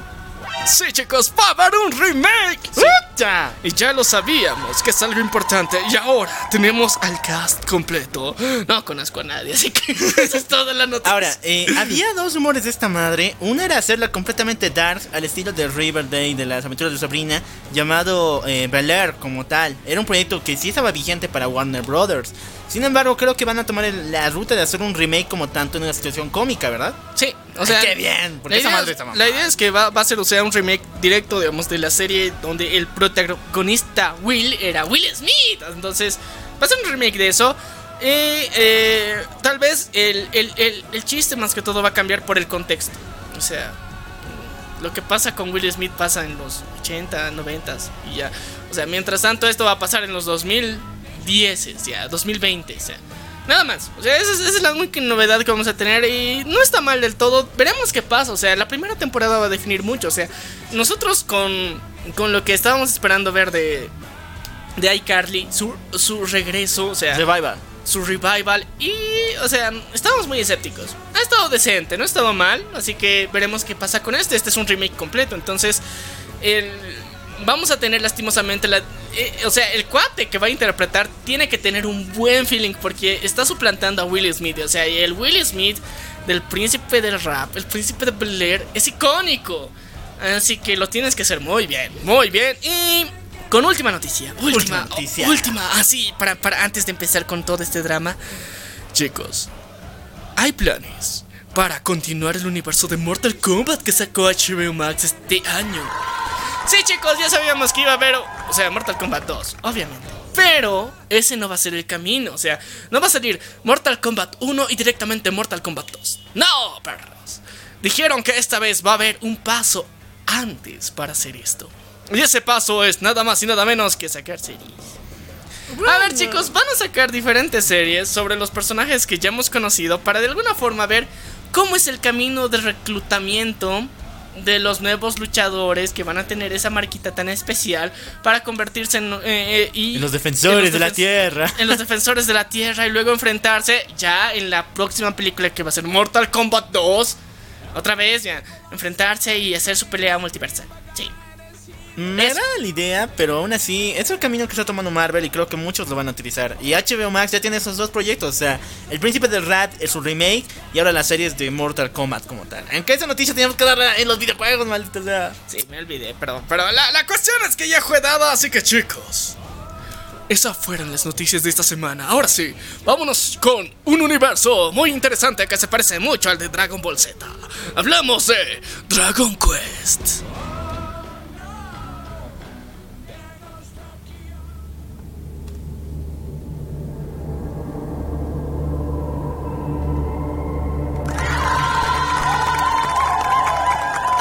Muchachones, la historia de Dragon Quest es un poquito complicada. Primero tenemos que revelar quién es el autor de esta historia. Hablamos de El Increíble, Joey Yuho, el cual es uno de los mayores productores de RPGs en todo Japón y hasta el día de hoy es uno de los creadores más ambiciosos. Sin embargo, él no es dibujante, él no es creador de diseño, él simplemente creó el código base y necesitaba a alguien que diera su estilo para implementar su gran idea. ¿Y a quién crees que llamó este cuate? Al tío Aki. Al tío Aki. Akira Toriyama. El creador de Dragon Ball. Y aquí hay algo de nepotismo. Porque sabes que el señor Yuo es el sobrino de Akira Toriyama. ¿Qué? Sí, realmente él y bueno, Akira trabajaban como parte de la directiva de la Shonen Jump. Sin embargo, este señor Yuo es parte de su familia y estaba más metido en los videojuegos. Entonces le dijo, eh, cuate, eh, digo, mi, mi tío, padre, ¿cómo se llama? Eh, ¿Me ayudas con cacho con los diseños? O sea, esto igual puede dar beneficios, igual para la Shonen, igual para aquí mi tiendita de videojuegos. Ya. Entonces el Akira dijo, bueno, pues, vamos a hacerlo. Pero ¿qué tienes en mente? Tiene que ser algo que rompa moldes en todo el mundo. Y créanme, aunque ahorita suene bien estúpido, bien eh, común la idea de un mundo medieval en los videojuegos o incluso en el anime o en otras historias, en Japón en los 80 era revolución, incluso en el mundo entero. Muy pocos videojuegos tomaban la, la fórmula medieval, los RPGs, como estándar. Porque era un poco complicado. Solamente tuvimos dos y los dos eran gringos. En ese caso era el de Magic Quest y el de eh, Limbo. Y estos dos eran bien raros, bien fumados. Ya, la cuestión es que aquí llega Dragon Quest. Y la idea, o sea, estaba ambientada en un mundo medieval, o sea, ¿qué van a saber los japos de mundos medievales? No, pues carnal, ¿sabías que los japos tienen una obsesión enferma? Con, los ingleses, ya, con los ingleses, porque, o sea, no mames, o sea, con, con Europa en general, están, están bien, bien informados, se conocen mejor que los, que los ingleses las leyendas de artúricas. Entonces, decidieron que vamos a adaptar una historia chingona con ese ambiente, pero con los dibujos y el diseño de Akira Toriyama. Sí, muchachos. Después vino un anime llamado Las aventuras de Fry aquí en, en Latinoamérica. Sin embargo, en otros países se llama Dragon Quest e incluso en Gringolandia se llama Dragon Warriors. Tiene tres nombres, por eso es difícil encontrar esta madre. Donde nos cuentan una de las historias de esta franquicia. Es Y una de las historias, Una. que tenemos que recordar eso. El anime que puede ser que algunos hayan visto, otros no. Eh, ni idea, ustedes díganme si lo vieron o no. La cuestión es que este anime solamente nos cuenta una de las historias. Y sí, se parece un chingo a Goku. Sí, se parecen todos los personajes que aparecen ahí. Un chingo a Dragon Ball Z. Pero no, es la versión medieval. Versión mágica. Mágica. Bueno, Oye, muchachos, pero sí, igual hay magia en Dragon Ball. O sea. esta es más chingona todavía. Ya, ya, con espadas. Ah, bueno, también Con Trunks tiene espadas. Ya vamos con esta madre. La historia de Dragon Quest raramente no inicia con Dragon Quest 1. De hecho, inicia con Dragon Quest 11. Sí, muchachos, tardó más de, creo, 20 años en armar el primer juego periódicamente hablando. Sin embargo, esta madre inicia de una forma un poco rara. Una paradoja espacio-temporal. ¿Qué? ¿Otra vez? Ya. Ya, o sea, como historia es novedad, sí. Bueno, todo inicia cuando el malvado rey demonio Mordegon ataca a todo el pueblo mágico, a todos los aldeanos. Sin embargo, cuando atacó una pequeña aldea, mató a todos y solamente dejó vivo a un pequeño niño llamado Saiga. Este pequeño fue llevado por sus padres hacia la cima de un lago y desde aquí fue lanzado hacia corriente abajo para que de alguna forma pueda encontrar salvación de tanta destrucción y muerte del malvado Mordecai. Le aplicaron la de Moisés, pero más grandecito. La de Moisés, sí. Sí, ya. Ok, el niño llegó a un lugar seguro, a otro pueblo muy lejano, donde una señora de gordeta y muy buena lo crió como si fuera su propio hijo. Sin embargo, sin embargo, no revelando su verdadera situación, de que era huérfano y venía de otro pueblo destruido por la maldad. O sea, o sea, por. Mira, o sea, qué buena gente la señora. No preguntó los traumas a un niño. O sea, deberían hacer eso los padres. Bueno, la historia pasa, el tiempo pasa y el alop, el corazón late con fuerza porque Saiga tiene una super amiga a la cual tradicionalmente en estos juegos RPG se manda la friendzone. Hablamos de Genma. Sí, chicos, Genma es el amor de Saiga. Cada rato lo encuentra, cada rato suspira por él. Lo ven mientras se cambia, mientras se baña y lo sigue amando cada segundo. Mientras tanto, Saiga dice: "Eh, Aléjate de mí, morra. Viva el pocherismo, puto. No, nada que ver con la serie, pero ya. Eh, sí, continuemos. Ok, el imperio, que era par, o sea, como los protectores y dueños de las tierras donde se encontraba el pueblo que- en el que cayó Saiga, decide. Una aclaración importante para que se vayan haciendo una imagen mental. Saiga es Trunks del futuro. Así, ese es su outfit, eh, su, su pinta. eh. Así que ya lo tienen en mente. Es Trunks, con cabello un poquito más cafecito. Es el mismo diseño. Ya, lo importante es de que el imperio, que era dueño de las tierras donde Saiga se había encontrado con su familia y con su querida Genma y su mamá nueva, es tomado. Y bueno. Poco a poco, los malvados del imperio van a atacar a este pequeño pueblo, robar a las vírgenes, robar los tesoros, matar a las personas. Entonces, cuando Saiga se enfrenta a los soldados, una extraña marca le sale en la mano, una marca como un ave dorada. Y ahí es donde se dan cuenta, oh Dios, Es mano larga. Nah, es el elegido, güey. Es mano dorada. Aquí no, hay, no se vale mano negra. ya. Aquí no se vale mano negra. Pero entonces, como el elegido le dan el trato del elegido, pues. O sea que tienes que superar una misión para confirmar esta mamada. Si no, no te damos nada. Sí, muchachos, así es la vida de un RPG. Así es la vida de un Isekai, muchachos. Si eres No, el así es la vida cuando dices que eres un héroe. O sea, tienes que aprobarlo, tienes que demostrarlo. ¿Y qué van a hacer con Seiga? Bueno, aquí se le planta una trampa.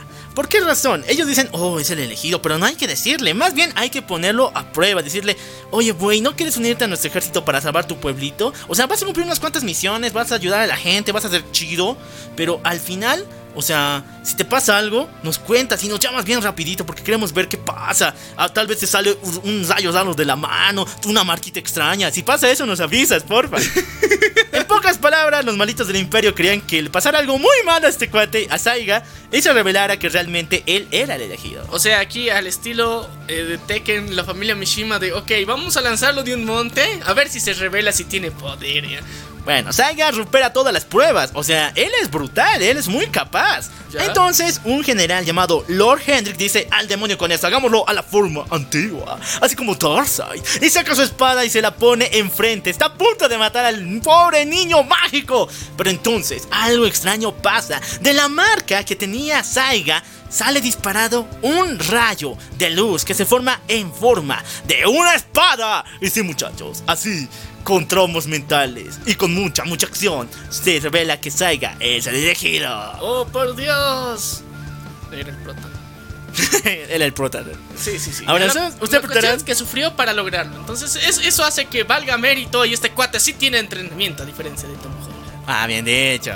Y bueno, muchachos, ustedes se preguntarán quién rayos es el elegido y quién rayos lo eligió, ¿no? ¿Y para qué rayos sirve? Bueno, te cuento que en el mundo de Dragon Quest hay un árbol gigante que divide al cielo de la tierra. Supuestamente todo el mundo dice que arriba en el cielo viven personas con alas llamadas celestiales. Y no, muchachos, no son como los de Marvel. Aquí son personas muy, pero muy buenas. Y hay mujeres hermosas con hermosas alas blancas. Yummy, yummy. Pero de todas formas, eh, estos celestiales nunca han bajado a la tierra, ya que consideran a los humanos impuros y sotónicos. No mames. Entonces, el árbol dorado poco a poco ofrece a toda la tierra de los humanos magia para que puedan desenvolverse, pero cada año elige a un héroe que pueda vencer al mal. Y en este caso hablamos de Saiga. Ok, muchachos. Ya tenemos el elegido, ya tenemos a todo. Pero faltan las waifus. Obviamente, las ¿O no, waifus no, muchacho? pueden faltar. Son la inspiración, son el motor, son el motivo. de- no, es parece canción peruana. Bueno, como todo buen japonés, tiene que haber lolis, ¿no? O sea, Sí. si no hay lolis, pues ¿para qué quiero esta madre? Eso es lo que todos dirán. Y realmente la loli de este juego, llamado Verónica, es una loli, pero legal. En todo sentido, ¿por qué razón? Realmente no es una niña. Ella es una mujer de veintitantos años, muy pero muy hermosa, la cual fue maldecida por el maldito señor Mordregon y convertida en una malti, en una pequeña niña. Me está diciendo mucho maldito. Ya, ya, o sea, hasta antes de la maldición era una jovencita Una- normal. Y hoy en día, ay no, Ay, déjate no. de mí, la uno se acerca. La FBI, la FBI. Entonces, nuestro querido Saiga dice, oh mamacita. O sea, no. Eh, O sea, antes de que llamen a la ONU, tengo que decir que Verónica tiene una hermana mayor.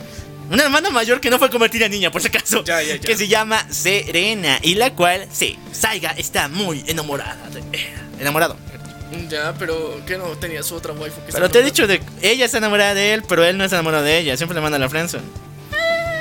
Sabes, el ganado se mantiene en reserva. ¡Oh! Esa es la mejor frase. No se escucharme. Bueno, muchachos. La historia contaría de que Verónica y Serena son muy buenas compañeras, son magas profesionales y ayudan a nuestro querido protagonista Saiga a acercarse al malvado señor Mordegon.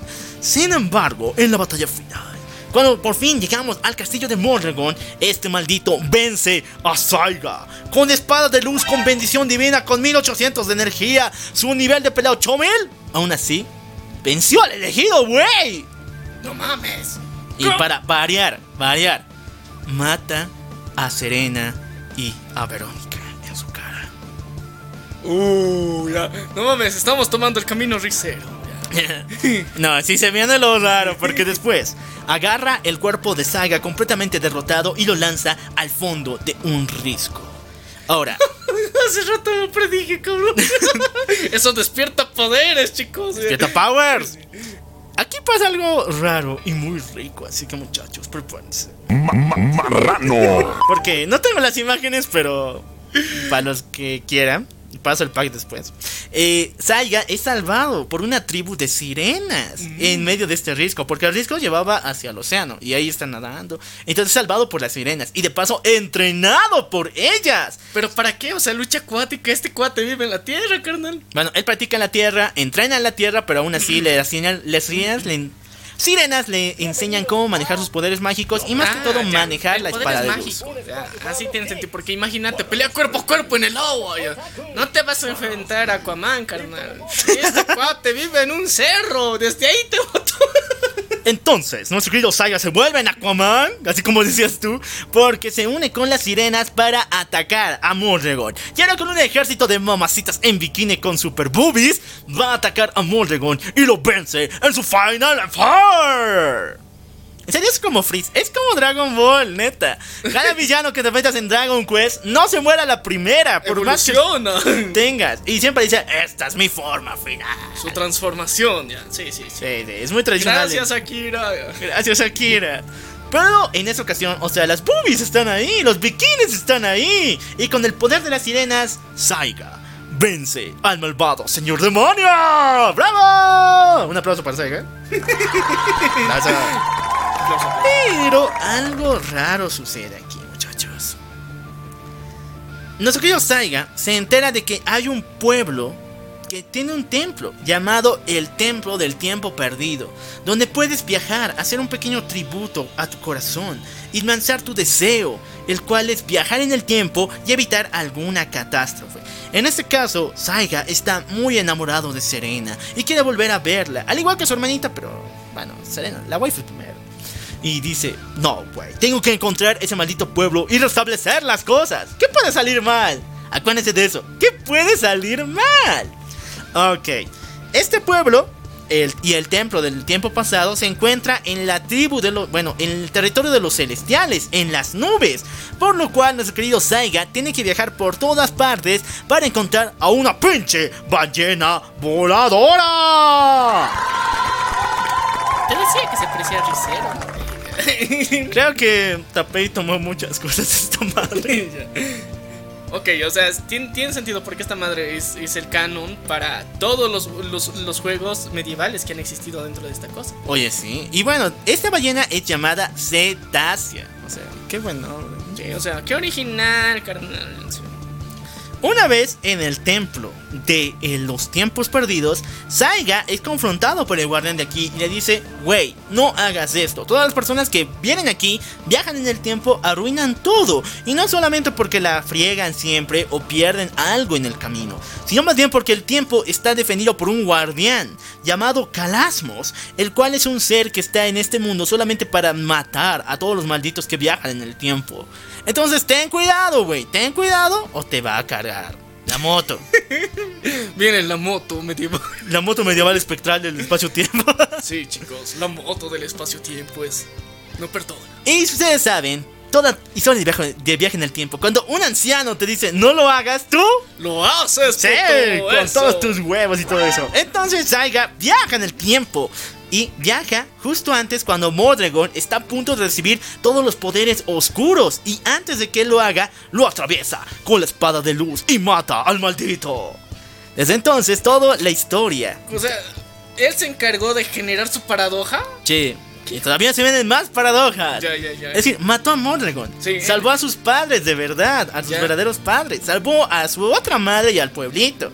Le dio un poquito de amor, un poquito de cariño a su querida Genma y ahora está con su waifu. Y claro, la hermanita que era niña ya no lo es. ¡Wow! ¡Qué genial! Todo está salvado. Pero pucha. no tiene entrenamiento de sirenas.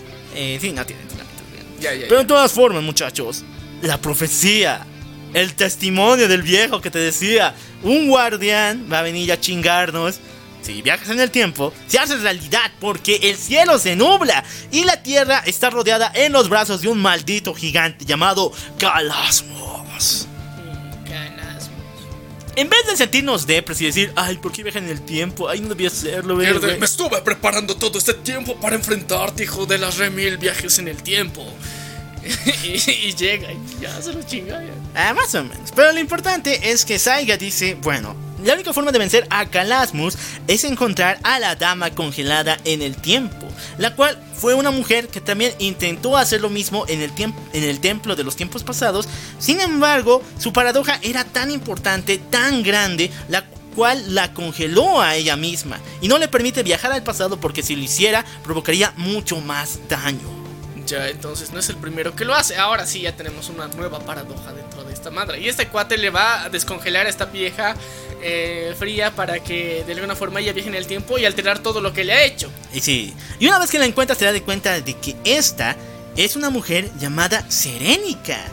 Y muchachos, ella es la novia, bueno, era la novia del antiguo elegido, el cual portaba la espada de luz hace mucho, mucho tiempo. Este hombre era llamado Edwin, el cual ah, había perdido a su querida novia cuando ésta trataba de salvarlo de una muerte muy, muy cercana.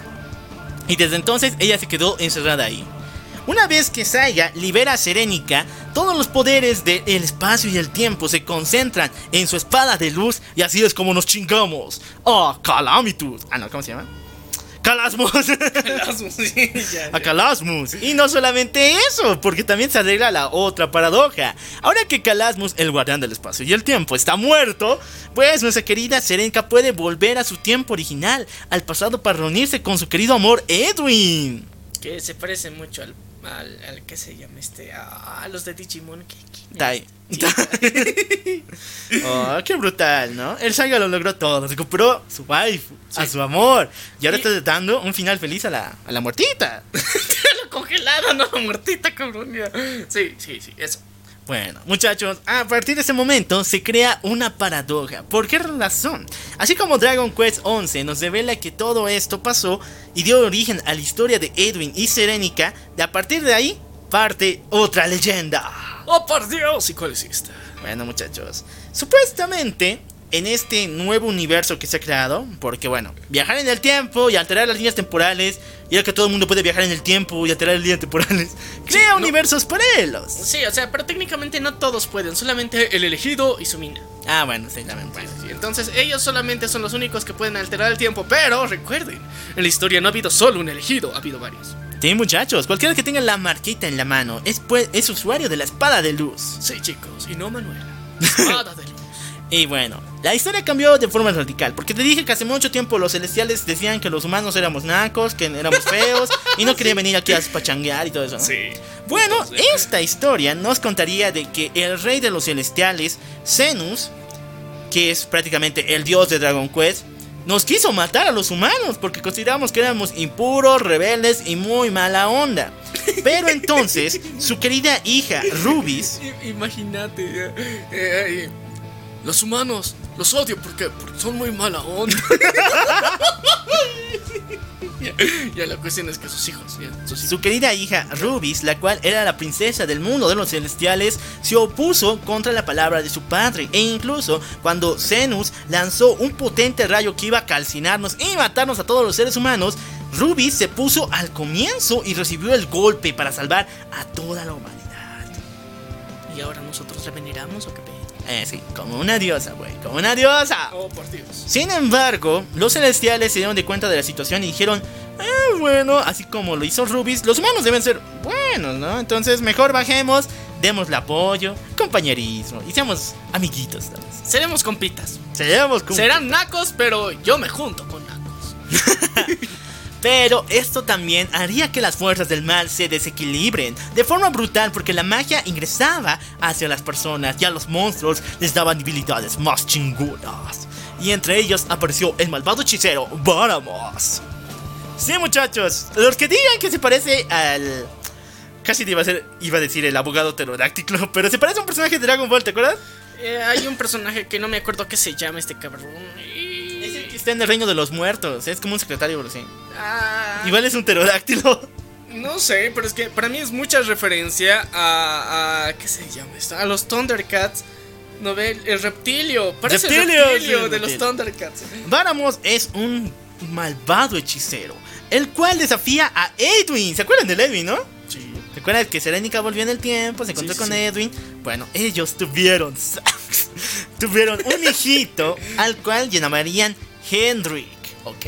Ya. Pero sin embargo, Edwin fue desafiado por Baramos y tuvieron una batalla increíble, brutal en el fondo de un bueno, en el tope de un volcán. Ya, al ladito, al ladito. Al ladito. Al, al estilo del Señor de los Anillos ahí. Antes de botar el anillo, ahí se van a pelear por giles. ya. Pero Baramos lo encontró, lo agarró y después lo mandó hacia el cielo porque Baramos puede volar por ese caso. Y lo lanzó directo al volcán. Y Edwin El elegido ha muerto, güey. Por irse a pelear un volcán. O sea, es que es muy pendejo, pues. O sea, irte a pelear al borde de un volcán. No mames, o sea, hay tanto paisaje por ahí. Y te vas a pelear ahí. Pero bueno, la historia tiene que continuar porque. La Bendy. La Bendy tiene la marca. La Bendy, la Bendy tiene la marca. La Bendy es de marca. Ya. Y tanto así que el mismísimo rey, que en esos tiempos ya era parte, o sea, ya estaba más concentrado en su pueblo y todo eso, y era amigo de Edwin, le dice a su mismo hijo, oye, güey, Váramos ha matado a tu padre, ¿no quieres cobrar venganza? Está bien motivado y todo. Entonces, Hendrik entrena con todo su ser y reúne a un super equipo, el cual raramente lo acompaña a donde sea. Jueguen Dragon Quest 3, que es este juego, y se darán de cuenta de qué rayos estoy hablando porque es bien molesto. De todas formas, aquí hay una persona muy especial. Aunque no hay mucho feeling aquí, no muchos tienen nombre como tal. Hay una chica que tiene un bikini de armadura. ¡Oh, por Dios! Esos Oh, son los sí. que te enamoran, te dan un Marrano. flechazo en el corazón y hace que palpite. No tu corazón. Aquí es donde creo que se ha inventado esa madre del bikini armadura porque antes no lo he visto en mi O sea, vida. antes de esto, o sea, los fetichistas japos lo hicieron, chicos. Ellos sí tienen que agradecerles en el alma que ahora cualquier MOBA tenga a, a la, a la heroína en bikini. Armadura. Armadura. Y bueno muchachos, así como hay chicas en bikini armadura con enormes pechos, también hay ladrones ultra mamadísimos, los cuales no sabes si te van a robar o te van a violar. Pero lo más chistoso es que tiene la cara de un Eminem. M.I.M. Un M&M. M&M. Esos chocolates de Sí. sedonito. M y M ya en español, así para que no parezca que he dicho Eminem. Ahora chicos, no estoy bromeando. Neta, no estoy bromeando. No sé qué rayos le pasará a Kira en esos tiempos. Pero la cuestión era muy fumado, o sea, ha dicho, ha visto estos chocolatitos, un M&M. Ok, ¿qué tal si lo hacemos mamadísimo? Le damos esteroides y ahí está, un ladrón. Y de hecho que este pinche ladrón no es cualquier ladrón, es un archienemigo de Hendrik. Cada rato aparece para hacerle bromas, hacerle travesuras y lo más importante, humillarlo frente a su equipo. Sin embargo, Hendrik ayuda, agarra todo su power, el poder de la marca y se chinga a este maldísimo hombre mamado.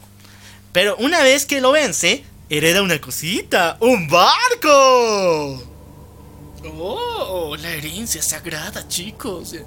Eso es un hack que siempre se inventan cuando no saben cómo, cómo darle dinero al cuate, al protagonista. Ok, la herencia, te vamos a mandar la herencia. La herencia, un barquito con el cual pueden navegar y acercarse a las zonas oscuras, a los territorios de Báramos.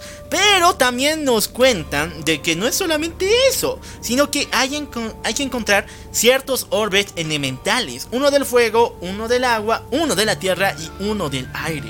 Son joyas que se encuentran muy posicionadas en diferentes templos.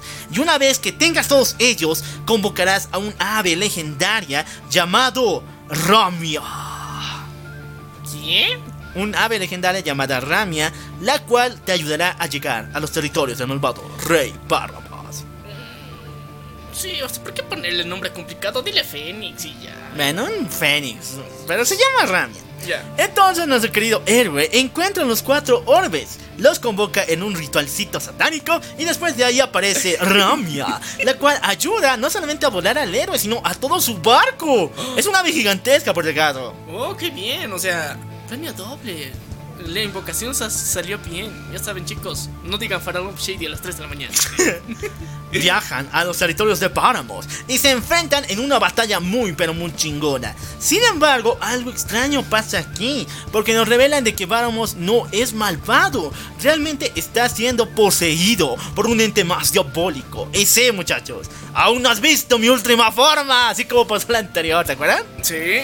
Y el malvado aquí es un demonio llamado Lord. Lord Soma. Ah, Sí, muchachos. Lord Soma es un demonio que tomó el cuerpo de Báramos para hacer de las suyas. Es un ser espectral que, de nuevo, se parece a Freezer. ya. se parece a Freezer. Azul. Azul. Sin embargo, en su batalla contra Hendrik, derrota a todo nuestro equipo y lo manda de vuelta a la tierra, pues. O sea, o sea, estaban volando ellos bien happy de la vida. Vencen al Báramos, Sí. que igual estaba volando. y después se enfrenta contra. Bueno, le sale ahí el Soma como Venom así. Ya. Y el maldito, solamente con un rayo, los chinga. Su barco destruido y caen al mar.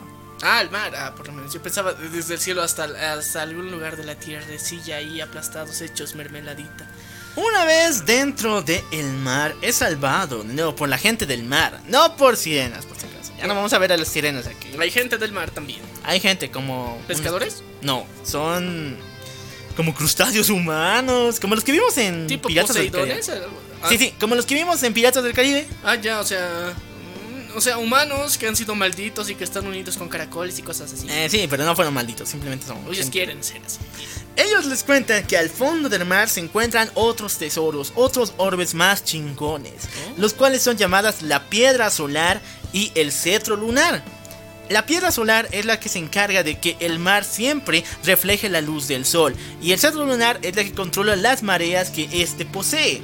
Entonces el buey aprende a nadar y se pone hasta el fondo del mar para encontrar estos grandes tesoros. Sin embargo, con estas gemas todavía no hay los powers, no se puede librar nada. Pero entonces ahí aparece una luz increíblemente chingona y nos dice, nos muestra un personaje muy muy genial. Pues que no- nunca se olviden de ella. Es la reina de los dragones, Lilia. Uh. Empieza a tener sentimientos, no administrativos. Oh, por Dios. A ver, muchachos, en Dragon Quest, O sea, la- o sea, mira, el juego se llama Dragon Quest y aquí está la reina de los dragones.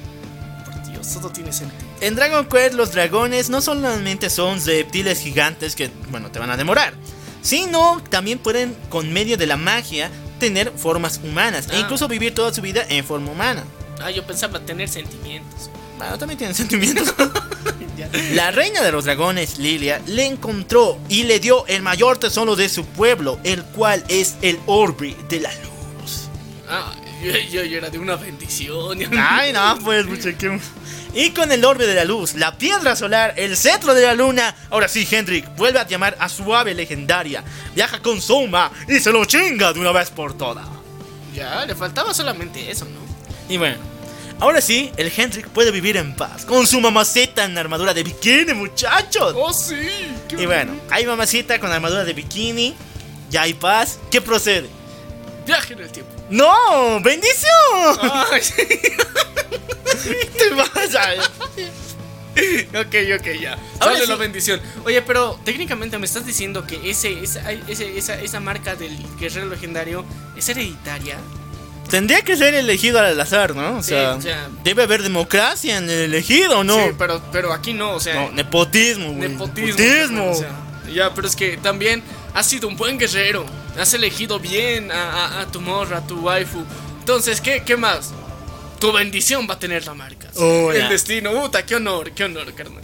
Bueno, vamos a los juegos de Dragon Quest 1. Y muchachos, esta historia no tiene historia.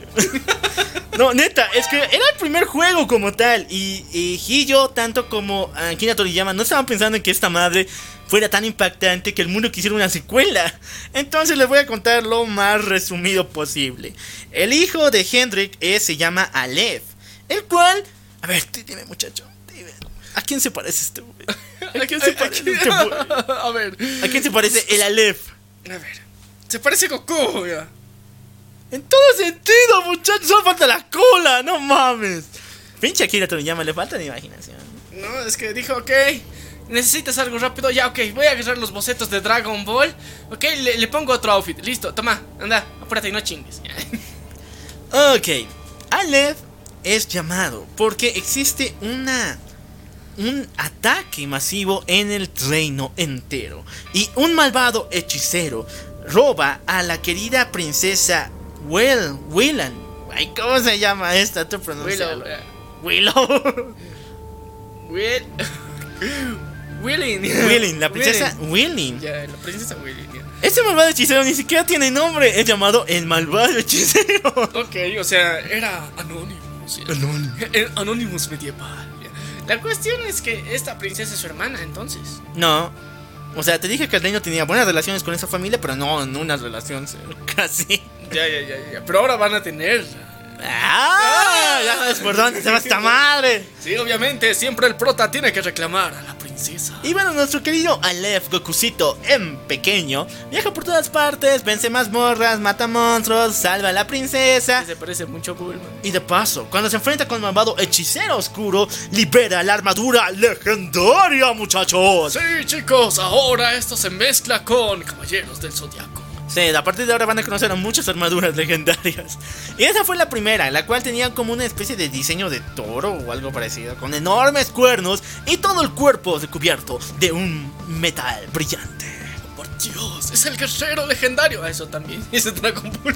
Y bueno, con la espada de luz, él por fin derrota a estos desgraciados, al maldito hechicero oscuro, y vuelve al reino de su padre.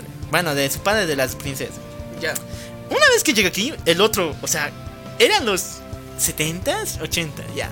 Digamos que eran los 70 como tal. 80. Y en esos tiempos, en los videojuegos, cuando salvabas a la princesa, pues el rey te daba el permiso de casarte con ella. ¡Sí, qué rico! Y sí, muchachos, al final de Dragon Quest vemos como nuestro querido Aleph se lleva a la princesa en sus brazos directamente a su casita. Azúcar. Y esto es raro porque al final del juego la cabañita libera un corazoncito volando. O sea, chicos, ya vimos una escena de sexo.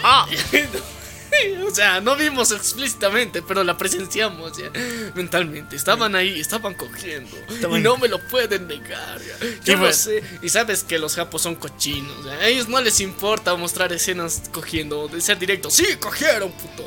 No son gringos. ya. Ellos lo dicen de frente. Y por estas razones es que pues Square Enix, la cual y hace los juegos de Dragon Quest, son los creadores de tal la empresa que lo produce.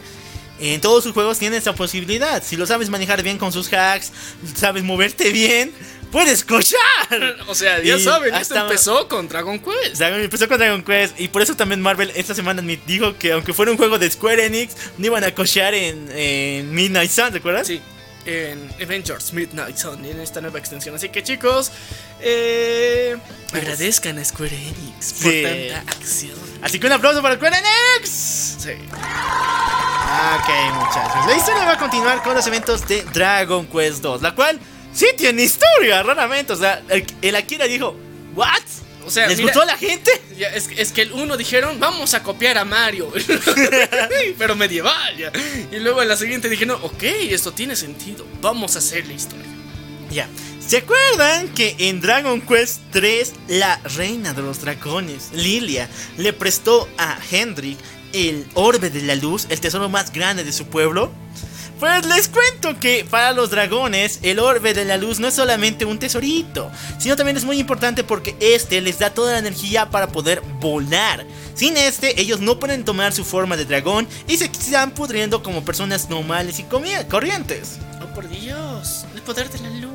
El poder de la luz. Necesitan el orbe de la luz. Entonces, el mal, el hijo de Lilian, la reina de los dragones, se vuelve dark, se vuelve darks, se vuelve muy oscuro Oh, por Dios. y se vuelve en un hechicero, el cual ataca a todo el reino y quita, les quita por la fuerza el orbe de la luz. ¡Ah! ¿Alguien puede salvarnos? ¿Alguien puede hacerlo? Pues obvio que sí. El hijo de Aleph, nuestro querido Allen. El otro era Aleph, este es. Ya. Y sí, muchachos. Esta es la bendición que cogieron en el anterior. Así es. Así se Cada hizo, historia así se hizo. termina con medio. Ok. ya, pero hay algo raro con Allen. A- aquí eh, se acuñó la, la frase y luego cogieron. Y luego cogieron. Algo raro pasa con Allen, es que todo el rato tiene una especie de... Como esos trajes donde corres, ¿te acuerdas? Son de goma. Como el traje de entrenamiento de Rock Lee, ¿Ya? pero en azul. Ok. Y aparte tiene los gogles que tenía que tener Naruto y gracias a- al ahorro de, de los detalles no le pusieron. Solamente aparecieron unos cuantos episodios así. Sí, muchachos, es como si tuviéramos a Rock Lee con Naruto, no mames. Es una mezcla. En vez de una bandana tiene unos gogles. Sí, muchachos. Y bueno, Allen es un muchacho muy, muy travieso. Sigue siendo chiquito, por si acaso. Era un niño cuando inició su aventura. Pero una vez que el reino es atacado por los dragones, él dice: "Eh, Los dragones no deben ser nada malos. Mejor me voy a, a su reino para hacer la amistad. O sea, yo soy diplomático y quiero ser cuate de todos. Sí, sí, sí, sí. Y además voy a conseguir una waifu. ¡Y qué waifu! Hablamos de la princesa Monbrook, una de las princesas dragones más hermosas de todo el reino. ¿Y Y, es sí, buena? muchachos, sí, ya está. Es muy buena. Ya. Está en contra de su hermano malvado, el Dragon Lord. Ese malvado que robó el orbe de luz. Sí. Ese malvado. Y la princesa se une al grupo de Allen. Aquí hay algo raro. Hay un patrón de conducta dentro de estos, de estos cuatecitos. Les gustan grandotas. Bueno, es que también el maldito de Akira los dibuja bien chaparros. Sí, pero- Solo el Saiga era de tamaño normal. O sea, pero es que la idea es que, o sea, empiezan su camino del héroe changuitos, o sea, bien chiquitos. Y se supone, o sea, seamos conscientes, eh, en la realidad también nos pasa, o sea, cuando tienes tú mm, 12, 11 años así, sigues siendo chaparro y, y las morras de tu edad ya son altas y estás de qué verga, ¿cuándo voy a crecer? Cuando y voy a después- evolucionar. Sí, cuando voy a evolucionar y te preocupas y piensas que es un problema tuyo y de repente aplicas botellita de Jerez, llegan los 15, 16, 17 y ¡pum! Ya, tú eres más grande que ellas. Sí, Así que aquí eh, ellos técnicamente tienen la misma edad, no parecen, pero es porque les gustan grandotas. Sí, chicos. Les gusta grandote. La princesa Monbrook se une a Allen porque ahora ellos tienen que volver a encontrar los mismos orbes que el abuelo de Allen encontró, Hendrik, y van en busca de ellos en diferentes templos. Y no solamente eso, escuchen muchachos, el Allen no solamente le quitó al, al Dragon Lord a su hermana, sino también a su hijo. ¿Qué? Sí, muchachos. En este universo raro, el hijo del villano es el alivio cómico. Es un pequeño dragoncito humanoide, claro, en su forma humana, que le gusta hacer travesuras, les gusta ser divertido y es un comediante. Oh, por Dios. Qué chistoso. Así que sí, el maldito alien ha humillado a su enemigo de todas las formas. Le robó a su hermana, a su hijo, lo volvió en su alivio cómico. No, le, le volvió en su patiño. En su patiño, muchachos. ¿Qué más puede pasar? Ok, aquí pasa algo extraño, les voy a contar. ¿Por qué? Una vez que reúnen todos los orbes en la batalla final contra el Dragon Lord malvado, los héroes no pueden vencer a la típica de Dragon Quest. La primera no funciona. Sí, sí, sí. Y aquí tienen que recurrir a otro personaje más poderoso. Ah, sí, muchachos. Porque los orbes no solamente se encargan de liberar el poder mágico, sino también pueden liberar a un ser milenario.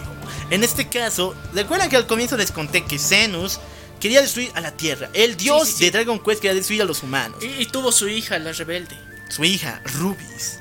La cual murió, pero realmente no lo hizo, sino cuando recibió el impacto del rayo de Zenus, fue dividida en cuatro orbes elementales, los cuales al unirse liberan toda su alma y su powers. Oh. Y sí, muchachos, cuando unen los cuatro orbes, Aparece la waifu. aparece Rubis, la cual con un simple putazo, con un simple cachetadazo de esas que da Doña Florinda, vence al Dragon Lord y todo vuelve a la normalidad. Oh, sí, salvados por la diosa waifu. ¡Eh! Pero aquí comienza lo raro.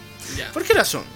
El orbe de la luz no puede recuperarse. Los dragones ahora son una raza la cual está siendo perseguida y destruida por los seres humanos. Es que no, imagínate, pues un pendejo viene a matarnos aquí y se dice, yo, yo soy el dragón. El Dragon Lord. Yo soy el Dragón Lord, voy a acabar con todos, putos. Me la pelan todos, a ver, ven. Y pues dijeron, ah, con que los orbes te dan poder. Ahora los vamos a bloquear. Ya no vas a tener poder, perro. Y en sí ha sido una venganza por lo que había hecho el otro pendejo. Bueno, muchachos. Entonces nuestra querida Ruby dice, ay caray, no sabía que la situación estaba tan fea. Para poder administrar la magia, para que no haya un desbalance aquí, porque van a haber menos dragones en el mundo. ¿Por qué no traigo a mi pueblo, no? A mi gente, a mi rancho, Oh, sí, a mi banda. a mi eh. banda, al barrio. Sí, me respeta, me respalda. Y traigo a los celestiales. O sea, son buena onda, muchachos. Conózcanlas, son muchachas lindas, son buenos tipos. Sí, y, y les gusta cogerse humanos, así que premio doble. Según la Biblia. Entonces, aquí inicia la historia de otra saga llamada la saga de los celestiales. Y esta inicia con Dragon Quest número 9. Ya no vamos a ir con el mismo patrón de el hijo al padre, el hijo al padre. No, aquí Con- se rompe. Aquí con no hay Allen. nepotismo, hijos de puta. ya. Con Allen se acabaron esas madres, que acabó el nepotismo completamente. Qué bien, qué bien. En cierta parte. Porque vamos a dar un lapso de más de mil años. O sea, llegan los celestiales y ya se administra la magia de mejor forma. Y cuidan también a los tanto a los dragones como a los seres humanos. Ya, y pasan mil años. Pasan mil años de paz. Y bueno, los descendientes por generaciones de Aleph tienen cositas con los celestiales. Te dije, te dije. ya. Y entonces aquí conocemos a nuestro héroe al cual se llama Erin. Sí, muchachos. Sin embargo, cuando Erin nace, nace como un celestial. Y los celestiales nacen con dos alitas en sus espaldas y una aureola en su cabecita. Y de paso, escucha esto porque es muy fumado. Los celestiales solamente existen con un propósito: liberar los frutos de el fin. ¿Te acuerdas que hay un árbol gigante que divide el reino de los celestiales con la tierra llamado el árbol de Yggdrasil? Sí, ¿Te acuerdas que hablé de él? sí. Bueno, este árbol es un árbol. ¿Y Obviamente. ¿Qué hacen los árboles? Dan Dan fruto. Y hojitas, y hojitas. Y ahora, este árbol del fin solamente crece si hay paz en el mundo, si eres cordial con tus vecinos y principalmente Dios. con los seres humanos. Oh, el árbol delfín. Pero ¿por qué no tiene forma de delfín? No, no delfín, del fin. De el fin. Sí, el árbol del el fruto del, del fin. Ya. La cuestión es Solo que, le llamaremos fin y ya. ya, el árbol fin. O sea, Yggdrasil da un fruto llamado fin, el cual solamente crece si hay cordialidad, si la gente se abraza, si dicen, hola hermanito, ¿cómo está? Y va a la iglesia. Y, y cuando los celestias se acercan a los humanos y cogen. Y así, y así. Eso es paz y amor. Sí, solamente crece. Y estos, eh, por si acaso, le dan poder al único medio de comunicación que, bueno, de transporte que existe para llevar a los celestiales de vuelta a su mm, patria natal, al reino de los celestiales. Esto es conocido como el tren de el tren celestial. Oh, O sea, tienen alas, pueden volar. Pero les da flojera a estos huevones. Además hay aduana allá en el cielo, así que Así solo que- se puede entrar por el tren celestial. Ah, ya, ya, ya. Entonces, eh, la, la capa de ozono, ahí hay las aduanas dicen, a ver, documentos. Papers. Figúrese, cuádrese ya. Muéstrame su nacionalidad. Ok, todo es paz y amor. Sin embargo, los humanos están emputados con los celestiales. ¿Por qué se cogen a nuestras mujeres y no nos dejan nada? Bueno, eso también, pero más que todo porque los celestiales tienen una rara fijación en que todo sea perfecto, que todo sea armónico. Y cuando no están, pues es como el pastor en tu iglesia otra vez. O sea, te acerca a ti y dice, hermano, hablaremos, disciplina. Y te ponen un, se- un seminario de cómo ser buena onda, cómo ser buen vecino. Te explican. Y a los seres humanos no nos gusta eso. Lo cual deja de ir al catecismo. Los humanos están emputados con los celestiales porque ellos creen que ellos les están mandando cómo vivir. Ok, un día bien bonito, nuestro protagonista Erin viaja a la Tierra en su primer viaje para recolectar el fruto de fin. Va, va por los, sus frutitos bien bonitos y de, buena- de vuelta a casita. Sin embargo, cuando toma el tren celestial, una bomba, neta, una bomba ya en esos tiempos, es lanzada y destruye todo el tren celestial. Nani, el Sí. tren celestial se puede destruir. no, Con bombas, con con bombas terrícolas humanas. Che, muchachos. Así de raro. Así de pendejos son los celestiales. ¿sí? Y bueno, una bomba destruye ese lugar. ¿Quiénes son los malvados de toda esta madre? Bueno, ni más ni menos que el Imperio British. ¿Qué? El Imperio British. O sea, los humanos estaban Sí. hartos. Los humanos se unieron en un solo imperio de maldad diabólica, la Ya. cual solamente tiene un objetivo: matar a los celestiales. Ya. Y así, este maldito imperio, su primer movimiento fue destruir el tren celestial.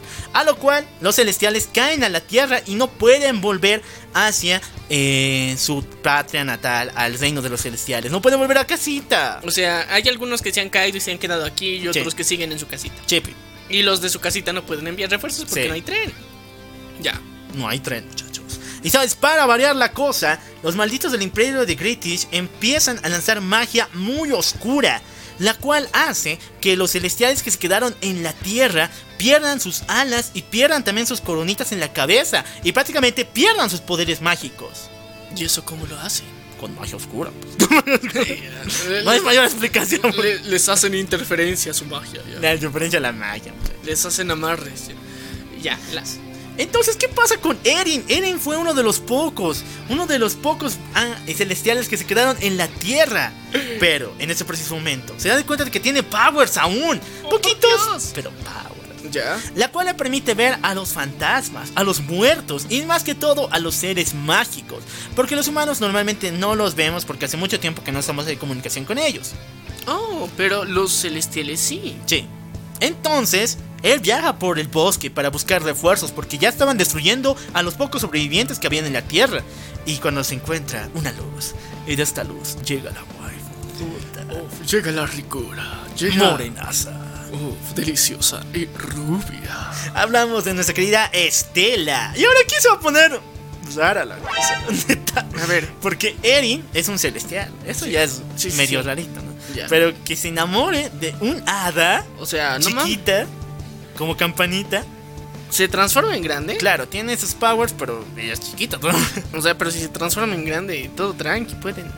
Pueden darse ya, pero sí, se encuentra con Estela. Y de paso, Estela no es solamente un hada normal y corriente. y ella le dice que yo soy este. No, Estela es una super ingeniera del mundo de las hadas. Ella creó varios mecanismos. Stinkerbell. Stinkerman en pocas palabras, muchachos. Y entonces le dice, eh, bueno, muchacho, mm, Erin, te cuento que sí se puede reparar el tren de los celestiales. Sí se puede, yo lo puedo reparar. Sin embargo, para eso necesito una enorme cantidad del fruto de fin. Así que por favor, empezar a ser amable, empezar a ser buena onda con las personas y dame muchos frutos. Ok. Eh, ¿Qué pedo? ¿Dónde está el árbol ya? Para sacar el, el fruto. eh? No, pues ya no hay árboles. Todo lo- bueno, el reino de Gritish los quitó los frutos y se los llevó por alguna extraña razón. Que ahorita les cuento. Ya. Sin embargo, ya no hay frutos y por lo cual la única solución es ser cordial, ¿no? Sí. Pero no vas a ser cordial con los tipos que mataron a tu pueblo. Entonces, aquí empieza una super carrera de ladrones. Porque Finn se une a un grupo de humanos y ángeles que han perdido sus alas. Bueno, celestiales que han perdido sus alas. Para robar a los ricos, al imperio de Gritish, todos los frutos que puedan. Eso es el juego. Ya. De eso se trata. Subar. Ok. Bueno, la historia va a seguir por qué razón el imperio de Gritish le quitó a los celestiales y al árbol su fruto de fin, ¿verdad? Muchachos, les digo que este fruto, cuando se le mezcla en una especie de jugo especial con magia incluida, puede cumplir cualquier deseo. Sí, muchachos, las esferas del dragón en líquido. Ah, ayahuasca. Sí, muchachos, hay un jugo especial del fin que te lo tomas y te da un deseo súper genial que tú quieras. Sin embargo, hay algo de por medio, hay un precio que pagar por esta madre. Y es que a poco a poco te estás convirtiendo en un muerto viviente. Un zombie. Zombie. Mientras más deseos pidas, más se te pudre la piel, tu conciencia se va y sencillamente solo existes para comer carne humana. O sea, el Imperio de Gritish tampoco lo pensó muy bien. No sabía los efectos secundarios, pero sabía que te daban deseos. Y lo importante es aquí que se satisfagan tus deseos. Sí. Y bueno, ahora tenemos a una enorme horda de zombies, los cuales vienen a atacar a Eri y a sus amigos, güey. ¿Qué podemos hacer? ¿Quién nos puede salvar? ¿El Chapulín Colorado? No. No, aquí viene desde el cielo y rompiendo todas las barreras, venciendo a la aduana y perdiendo sus alas en ese preciso momento. Hablamos de Aquila, el maestro de nuestro querido Eren. Krillin para los cuates. Calvito, con alas, con una aureola en la cabeza, baja hacia la tierra y le dice, Eren, ven conmigo. Es hora de que salvemos en a nuestro pueblo. Dale, güey. Vamos a darle. Ok, Aquila se une al equipo. Aunque él es un soldado muy, muy fuerte y muy chingón, aún así tiene muchos secretos que esconde. Neta. Y ahorita les voy a comentar. Lo importante es de que no todos los humanos odian a los celestiales. Hay un pequeño pueblito muy, muy alejado que tiene poca información. O sea, ni siquiera saben lo que pasó con el imperio de Gritish, ni siquiera están afiliados a ellos. Ni siquiera saben qué ha pasado con el tren. Ay, Nah. sí, son amables, cordiales. Porque no saben qué ha pasado, pues. Ya, ya, ya. Entonces ahí sí cuidan a los celestiales. Y uno de estos es el hijo del alcalde llamado Wally, quien se convierte en el primer y único amigo humano de nuestro querido protagonista Erin. ¿Qué no era celestial? No, Erin es celestial. Sí, sí, sí. Y Wally es humano. Entonces él es su único amigo humano. Pero que no ahí sí cuidaban a los celestiales. Si había un celestial y su hijo era este cuate. ¿Y Ah, por qué no es celestial? No, Wally no es eso. eh. Wally es un solo un humano normal. Ah, ya. Wally es un humano normal, pero quiere mucho a nuestro querido Eren. Sin embargo, un maldito mensajero, un maldito soldado del Imperio de Gritish viene y les cuenta la verdad a las personas. Y ahí vemos algo bien triste, bien dark, que me rompió el corazón. Que este pueblito que era tan amable, solamente por su ignorancia de lo que había pasado, al enterarse de todo lo que había sucedido, vota y vende a nuestros queridos héroes. La traición, carnal. Pero Wally está ahí y está dispuesto incluso a irse con el grupo para salvarlos y ayudarlos. Sin embargo, nuestro héroe Eren le dice, no muchacho, algún día volveremos y seremos amigos de verdad. No. Eh, lo dudo ya, pero ya. No, no, no. Ok, Wally le cuenta de que los humanos saben dónde se encuentra un antiguo ser llamado el Rey Dragón Greygal, el cual es el último de los dragones. ¿Te acuerdas que hace mucho tiempo estaban los dragones chingones, pero Sí, sí, después los cazaron, Sí. los mataron y después poco a poco empezaron a eliminar, bueno, a dejar de nacer? Ah, no dijiste que dejaron de nacer. Bueno, poco a poco su número estaba empezando a reducir. Ya. Y aquí Y- hay un gran rey que sigue vivo. Sí, él se llama Greygal, el cual le dice Wally. Si lo encuentras, con él puedes vencer al imperio de Gritish y por fin recuperar todos los frutos de Fin y recuperar el tren celestial para volver a casita, Erin. Así que hazlo, viaja al volcán y ahí descubre y despierta al dragón Greygal. Ok, nuestro querido héroe va, pero el pinche dragón es una mole. Se lo chinga en un tras. Cada vez se lo está dando una y otra y otra vez. Sin embargo, en la última batalla le dice, oye, güey, ¿por, tú- ¿por qué tú vuelves a cada rato? Sí, carnal, ¿por qué? O sea, ¿te gusta que te madreen? ¿Eres fetichista? Pero entonces el Eren dice, no, yo quiero volver a casa, yo quiero volver a mi pueblo. Oh, quiero ir a casa. Y ahí es donde nuestro querido Rey Dragón le cuenta la historia también de otro antiguo ángel, bueno, celestial, que viajó a la Tierra y que fue uno de los mayores héroes de la humanidad.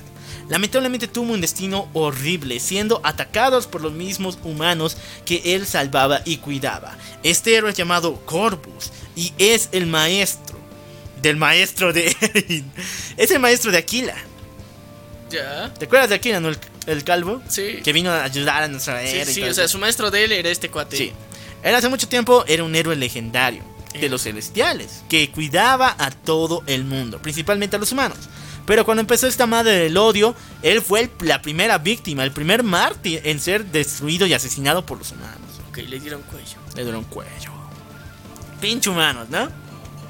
Bueno, Corvus, una vez que se cuenta la historia de Corvus, Greygal decide unirse junto con Eri para por fin destruir al Imperio British y así salvar a los celestiales. Sin embargo, dice: Oye, tu ropa está bien pasada de moda. En serio, tu, tu traje está como para el perro. ¿Qué tal si yo mismo, desde las entrañas del volcán, te formo una armadura chingona? Y de ahora en adelante te, se llamará la armadura del dragón. ¡Oh, dale, perro! ¡Ahora sí! ¡Estamos listos para los putazos! Sí, muchachos, es la única armadura cabrona que hay en Dragon Quest, pero puta, qué buena armadura. Isla del dragón. Es una blanquita con una capa roja brutal.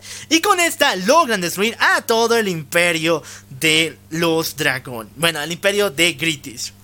Sin embargo, algo diabólico está pasando aquí. El conflicto entre humanos contra celestiales y bueno, el dragón también escala a niveles tan grandes que hace temblar la tierra y también parte de las raíces de Yggdrasil. Y el reino de los celestiales arriba en las nubes está empezando a caer, está empezando a temblar, algo que nunca había pasado. Entonces, el rey de los celestiales, el dios del mundo de Dragon Quest, Zenus dice, ok, ahora sí, armar mi plan, prepárame los rayos, vamos a eliminar a la humanidad. Ahora sí, bien. Ahora sí, sí. Que, que se arme el perreo. ya, La onda electro aquí. los rayos. Pero no, ¿por qué? De vuelta una hija de Zenus le dice, Padre, por favor, perdona a los humanos que no saben lo que hacen. Sí, no es el Jesus. ya.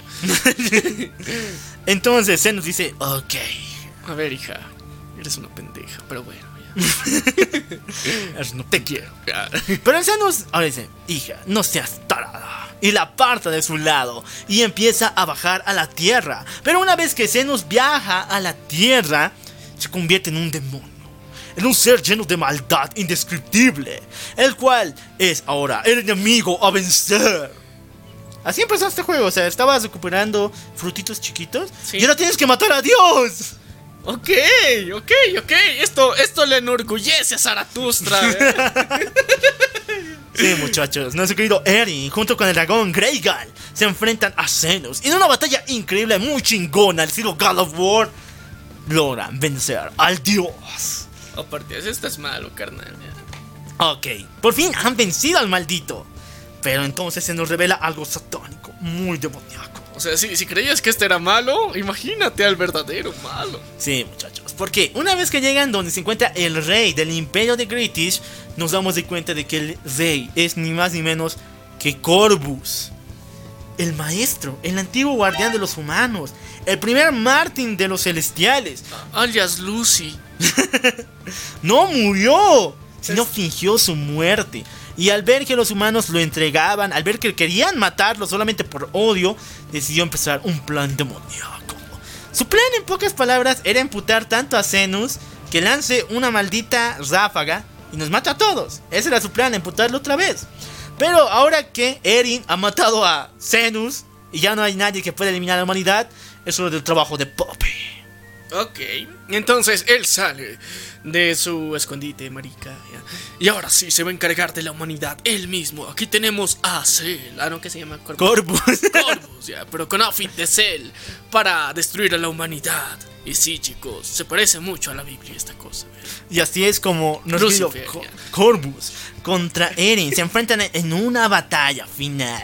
Donde nuestro querido héroe, con el poder de la espada de la luz y el poder de los dragones, logra por fin destruir a este desgraciado. Una vez que vence a Corvus y vuelve a restablecer el tren, todo el mundo ya está feliz porque el tipo tiene la opción de volver a tomar sus alas, volver a tomar su coronita y volver al reino de los celestiales, volver a casa. Sin embargo, él dice, no, después de vivir tanto, o sea, ver tanto odio entre humanos contra celestiales, mejor decido quedarme aquí, porque yo soy la única persona que los cuida a estos cuando se pierden o cuando pasa algo malo. Si algún idiota quiere hacer volar el tren, yo estaré aquí. Oh, no mames, todo sea por los celestiales. Además, aquí está mi waifu, aquí Ah. está mi adita Estela. ca- Y se vuelve grande para mí. ¡Ah! ya. Y sí, muchachos, estas dos cosas. Cogen como. Es si- la leyenda de Dragon Quest. Sí, ¿no? sí, sí. Ah. Y luego cogieron. ya. Continuemos con la historia. Mucho tiempo después, el hijo de Eren, el cual ya, bueno, nació con poderes de celestial, pero sin alas. Puede ver a los espíritus y todo ello. Es un héroe legendario, el cual es defensor tanto de celestiales como de humanos y criaturas mágicas. Sin embargo, él descubre de que hay una raza, la cual es igual, mitad celestial, mitad humana, que es mucho más fortificada, que es más apegada a la magia, llamada los Celians. Ah, alias elfos. Eh, sí, más o menos. Y aquí es donde conoce a su querida esposa. ¡Oh, por Dios! Y por cierto, este cuate tiene el outfit de Mr. Satan. Medieval.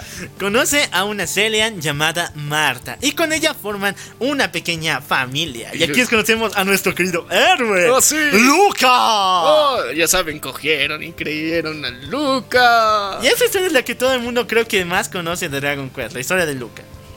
Eh, Luca es un pequeño joven que está jugando en el bosque. Sin embargo, un día se encuentra a un hombre mayor, muy mayor, lleno de canas, que raramente se parece mucho a Luca, pero está muy viejito. Y dice, oye niño, sujeta esto, por favor. Y le da el orbe de la luz, la cual le dice, niño, de ahora en adelante este orbe te cuidará donde sea que vayas. Oh. Oh, qué bonito, ¿no? Un viejito Oh. que te regale una joya así. Así era de. Ah, tal vez es coca. Lo bota al piso. Y bueno, el orbe de la luz le trae toda la suerte a Luca, porque hay que conocer a- no solamente a una, a dos waifus, puta. Primero empezamos con su amiga de la infancia, barra Friendson, pero que al final se dará de cuenta y se casará con ella. Hablamos de Bianca, la cual no es solamente una amiga de la infancia, sino también es una aventurera que quiere empujar a Luca hacia las aventuras y ser mucho más chingón. El Luca dice, bueno ya, un día vamos por aventuras, ¿no? Sí, sí. En una cita súper, súper relax, súper romantics. ¿Qué puede salir mal? Pues todo puede salir mal, porque te acuerdas de El Hechicero Oscuro, Sí, el, el oscuro sin nombre. El, El- anónimo. el Anonymous del Dragon Quest 1. Sí.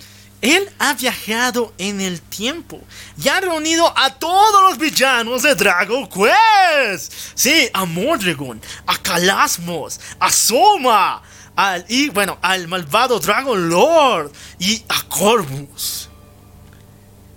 Ya. Los han reunido todos en un super equipo como los seis siniestros. Ya, ¿y ahora qué va a hacer? No, pues, o sea, tremendo equipazo de super celebridades. Sí, pero es que, es que ponte a pensar. O sea, si, si es que estás quitando a villanos de sus líneas temporales, estás alterando otra paradoja.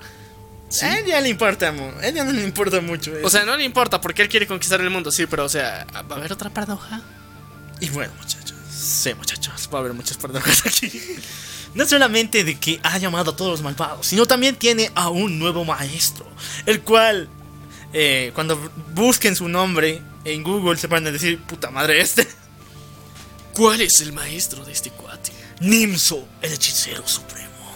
No, no busquen eso, no, no busquen eso. Nimso. No, no busquen eso. Sí, no, se van a dar cuenta de que eso de... O sea, horrible en el sentido de que... No mames, este güey. No, horrible. ¡Guau! Que van a gritar. Ya, lo importante es que Bianca... por culpa de Bianca siempre... No, pero es que está bien, pues, o sea, por eso también se justifica que al final él se quede con ella. Ah, bueno, por O sea, culpa de Bianca... O sea, gracias a ella, o sea, los traumas te generan buenos recuerdos. Ya, bueno, ¿qué pasa con Bianca? Gracias a Bianca van a una aventura. Sí. Pero se pierden cerca de un risco. Y cuando son salvados de aquí se dan cuenta de que el mundo ha cambiado. El pueblo del querido Luca ha perecido. Todo el mundo está siendo dominado y encarcelado, esclavizado por los malvados villanos que han aparecido de la nada. Y Luca es vendido como esclavo. Y Bianca no. Mm, Bueno, Bianca también. Son separados. Ah, ya, ah, ya. Sí, muchachos, pero hacen la promesa, la promesa de dedito, Sí. Cuando nos vemos, cogemos. que nos volveremos a reunir, mi amor. Y así será esa promesa. Luca, desde entonces pasa toda su vida como esclavo, en una de las canteras más olvidadas. Sin embargo, su querido compañero y mejor amigo de travesuras siendo esclavo, llamado Frolian, es un compañero que oculta muchos secretos. Pero sin embargo, en una especie de batalla de gladiadores, estos dos se enfrentan a un monstruo gigantesco y cuando este cae, el estadio revela toda una abertura en la cual esos dos dicen, puto el que no corra, puto el que no se libere, maldita sea. Y sí, esos dos escapan de la esclavitud. Así perros, así lo hicieron en la antigüedad, así se hace en Dragon Quest. Sí, muchachos. Ahora, el primer objetivo de nuestro querido Luca era encontrar a Bianca. Sin embargo, el amor toca la puerta. Y no fue una vez, sino ahora son dos veces. ¿Por qué? En un reino un poco lejano donde el padre de Luca servía como caballero, había un rey, el cual tenía a una hija hermosísima llamada Flor. La cual poco a poco empieza a enamorarse de Luca. Y dice, oye, ¿pa' cuándo nos casamos, papi? Oye, ¿pa' cuándo la, el anillo, ¿pa' cuándo, no? Y esas cosas. El Luca dice, bueno, ¿qué tal si me caso contigo? Y sí, muchachos. Se dice en las leyendas antiguas que en la versión japonesa del Dragon Quest sí puedes elegir a Flor como tu esposa y casarte con ella y tener un final muy muy diferente al que te voy a contar. Sin embargo, aquí no es eso, muchachos. Como la versión gringa, en inglés, que todo el mundo juega, no puedes casarte con Flor. Y después de haberla rechazado su po- proposición de matrimonio, te encuentras con Bianca, la cual ahora es una aventurera 100% fortificada, muy muy fuerte, la cual ahora está bellísima. Y sí, se reencuentran, se casan y deciden tener un hijito. En medio de tanta guerra, tanta destrucción, pero bueno, así es. Sin embargo, el ejército del mal se reúne de formas muy, pero muy drásticas, porque empiezan a lanzar ataques por todo el mundo. Y justamente,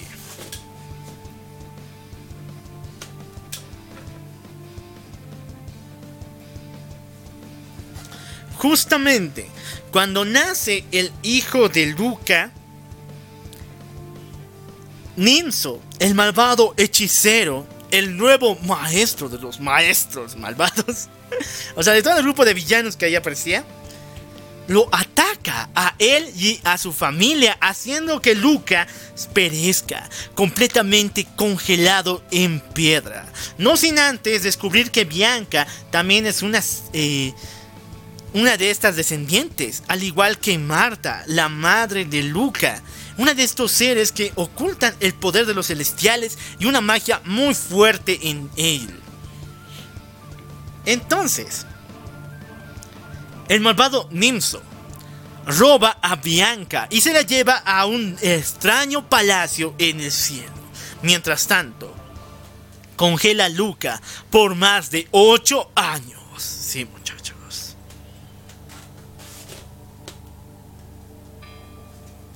Ocho años después, un niño, raramente parecido a Gohan, aparece de la nada. Y dice, papito, papito, por favor, vuelve a mí, vuelve a mí. Sin embargo, nada destruye la prisión de piedra de Luca. Pero este niño no es cualquiera. Porque en sus manos tenía el orbe de la luz. Sí, aquel orbe que ese hombre muy, muy viejo le dio a Luca en su niñez. ¿Y qué creen muchachos? Con el orbe de la luz, Luca abre los ojos, queda completamente restablecido y vuelve a la vida. Luca al despertar y ver su gran parecido con este niño se pregunta, ¡ay no puede ser! ¿Acaso es mi hijo? ¡Por Dios! ¡Sí es mi hijo! Después de ocho años, por fin se encontró la familia. Pero en ese preciso momento, se da de cuenta del orbe de luz y dice, wow, si no hubiera sido yo, o mejor dicho, si no hubiera sido ese viejo en mi niñez que me daba este orbe mágico, hubiera quedado completamente congelado en la roca. ¿Habrá un secreto aquí? ¿Habrá un misterio aquí? Tal vez, no lo sé. Ok. Entonces, el hijo de Luca, Luca, y todo el ejército de ahora su querido amigo Froilian se reúnen para la batalla final. Por si acaso que antes de que todo eso se llegue a su final, nuestro querido Luca va a visitar a Froilian, donde él había escapado. Y este es ni más ni menos que un príncipe, y el último príncipe del último reino de los seres humanos. Y ahora con su ejército y toda la compañía que puede, viaja al castillo de Nimso. Aquí nos enfrentamos a todos, todos los malvados posibles. A todos los villanos que hemos tenido de Dragon Quest. Solamente que aquí son un poquito más débiles porque... Eh, ni modo que enfrentarnos a todos, ¿verdad? Pero en ese preciso momento se nos revela una situación muy, pero muy drástica. La madre de Luca no murió cuando fue atacado su pueblo. No murió junto con su padre cuando él defendió su pequeña aldea. No, sino que fue atrapada por el malvado Nimso, la cual quiere utilizarla como catalizador para poder por fin destruir el reino de los celestiales. Y así lo hace. Sin embargo, Luca se enfrenta a Nimso no solo para liberar a su esposa, la cual también es parte de, es igual a Marta, tiene los mismos poderes y también será utilizada en este malvado ritual, sino también para liberar ahora a su madre que ha descubierto que está siendo atrapada. Sin embargo, en la batalla final nos damos de cuenta de que hay que elegir Marta o el mundo. Si, si, libera a Marta de donde se encuentra, el mundo sufrirá una catástrofe horrenda, porque los niveles de magia oscura son tan poderosos que el mundo sufrirá y caerá en la desgracia. Pero, si mata a Marta y deja que muera, todo el mundo tendrá una opción de salvarse, que el reino celestial no caiga y que el mundo de los humanos vuelva a la normalidad. Hay que decidir. Y así Luca lo hace y decide optar por decir adiós a su madre. Y con sus últimas palabras y con toda la bendición de Marta, Luca agarra la espada de luz una vez más, al igual que todos los legendarios guerreros de Dragon Quest, y con una última estocada, vence a Nimso. Nuestro héroe ha ganado.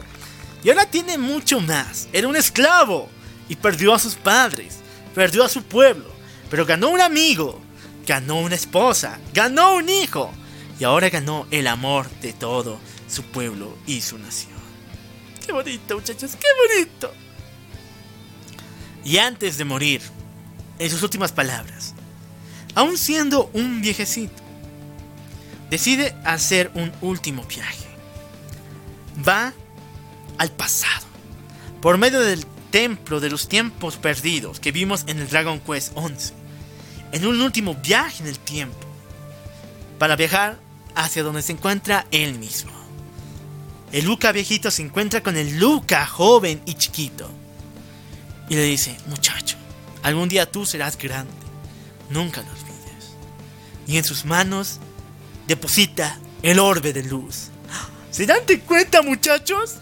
Es una paradoja, otra vez, en la cual Luca, cuando en sus últimos años de vejez, viaja al pasado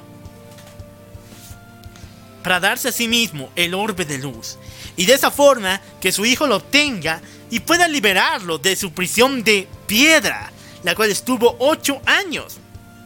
Porque si no hubiera sido por su hijo, todo el mundo hubiera fracasado. Todo el mundo hubiera muerto.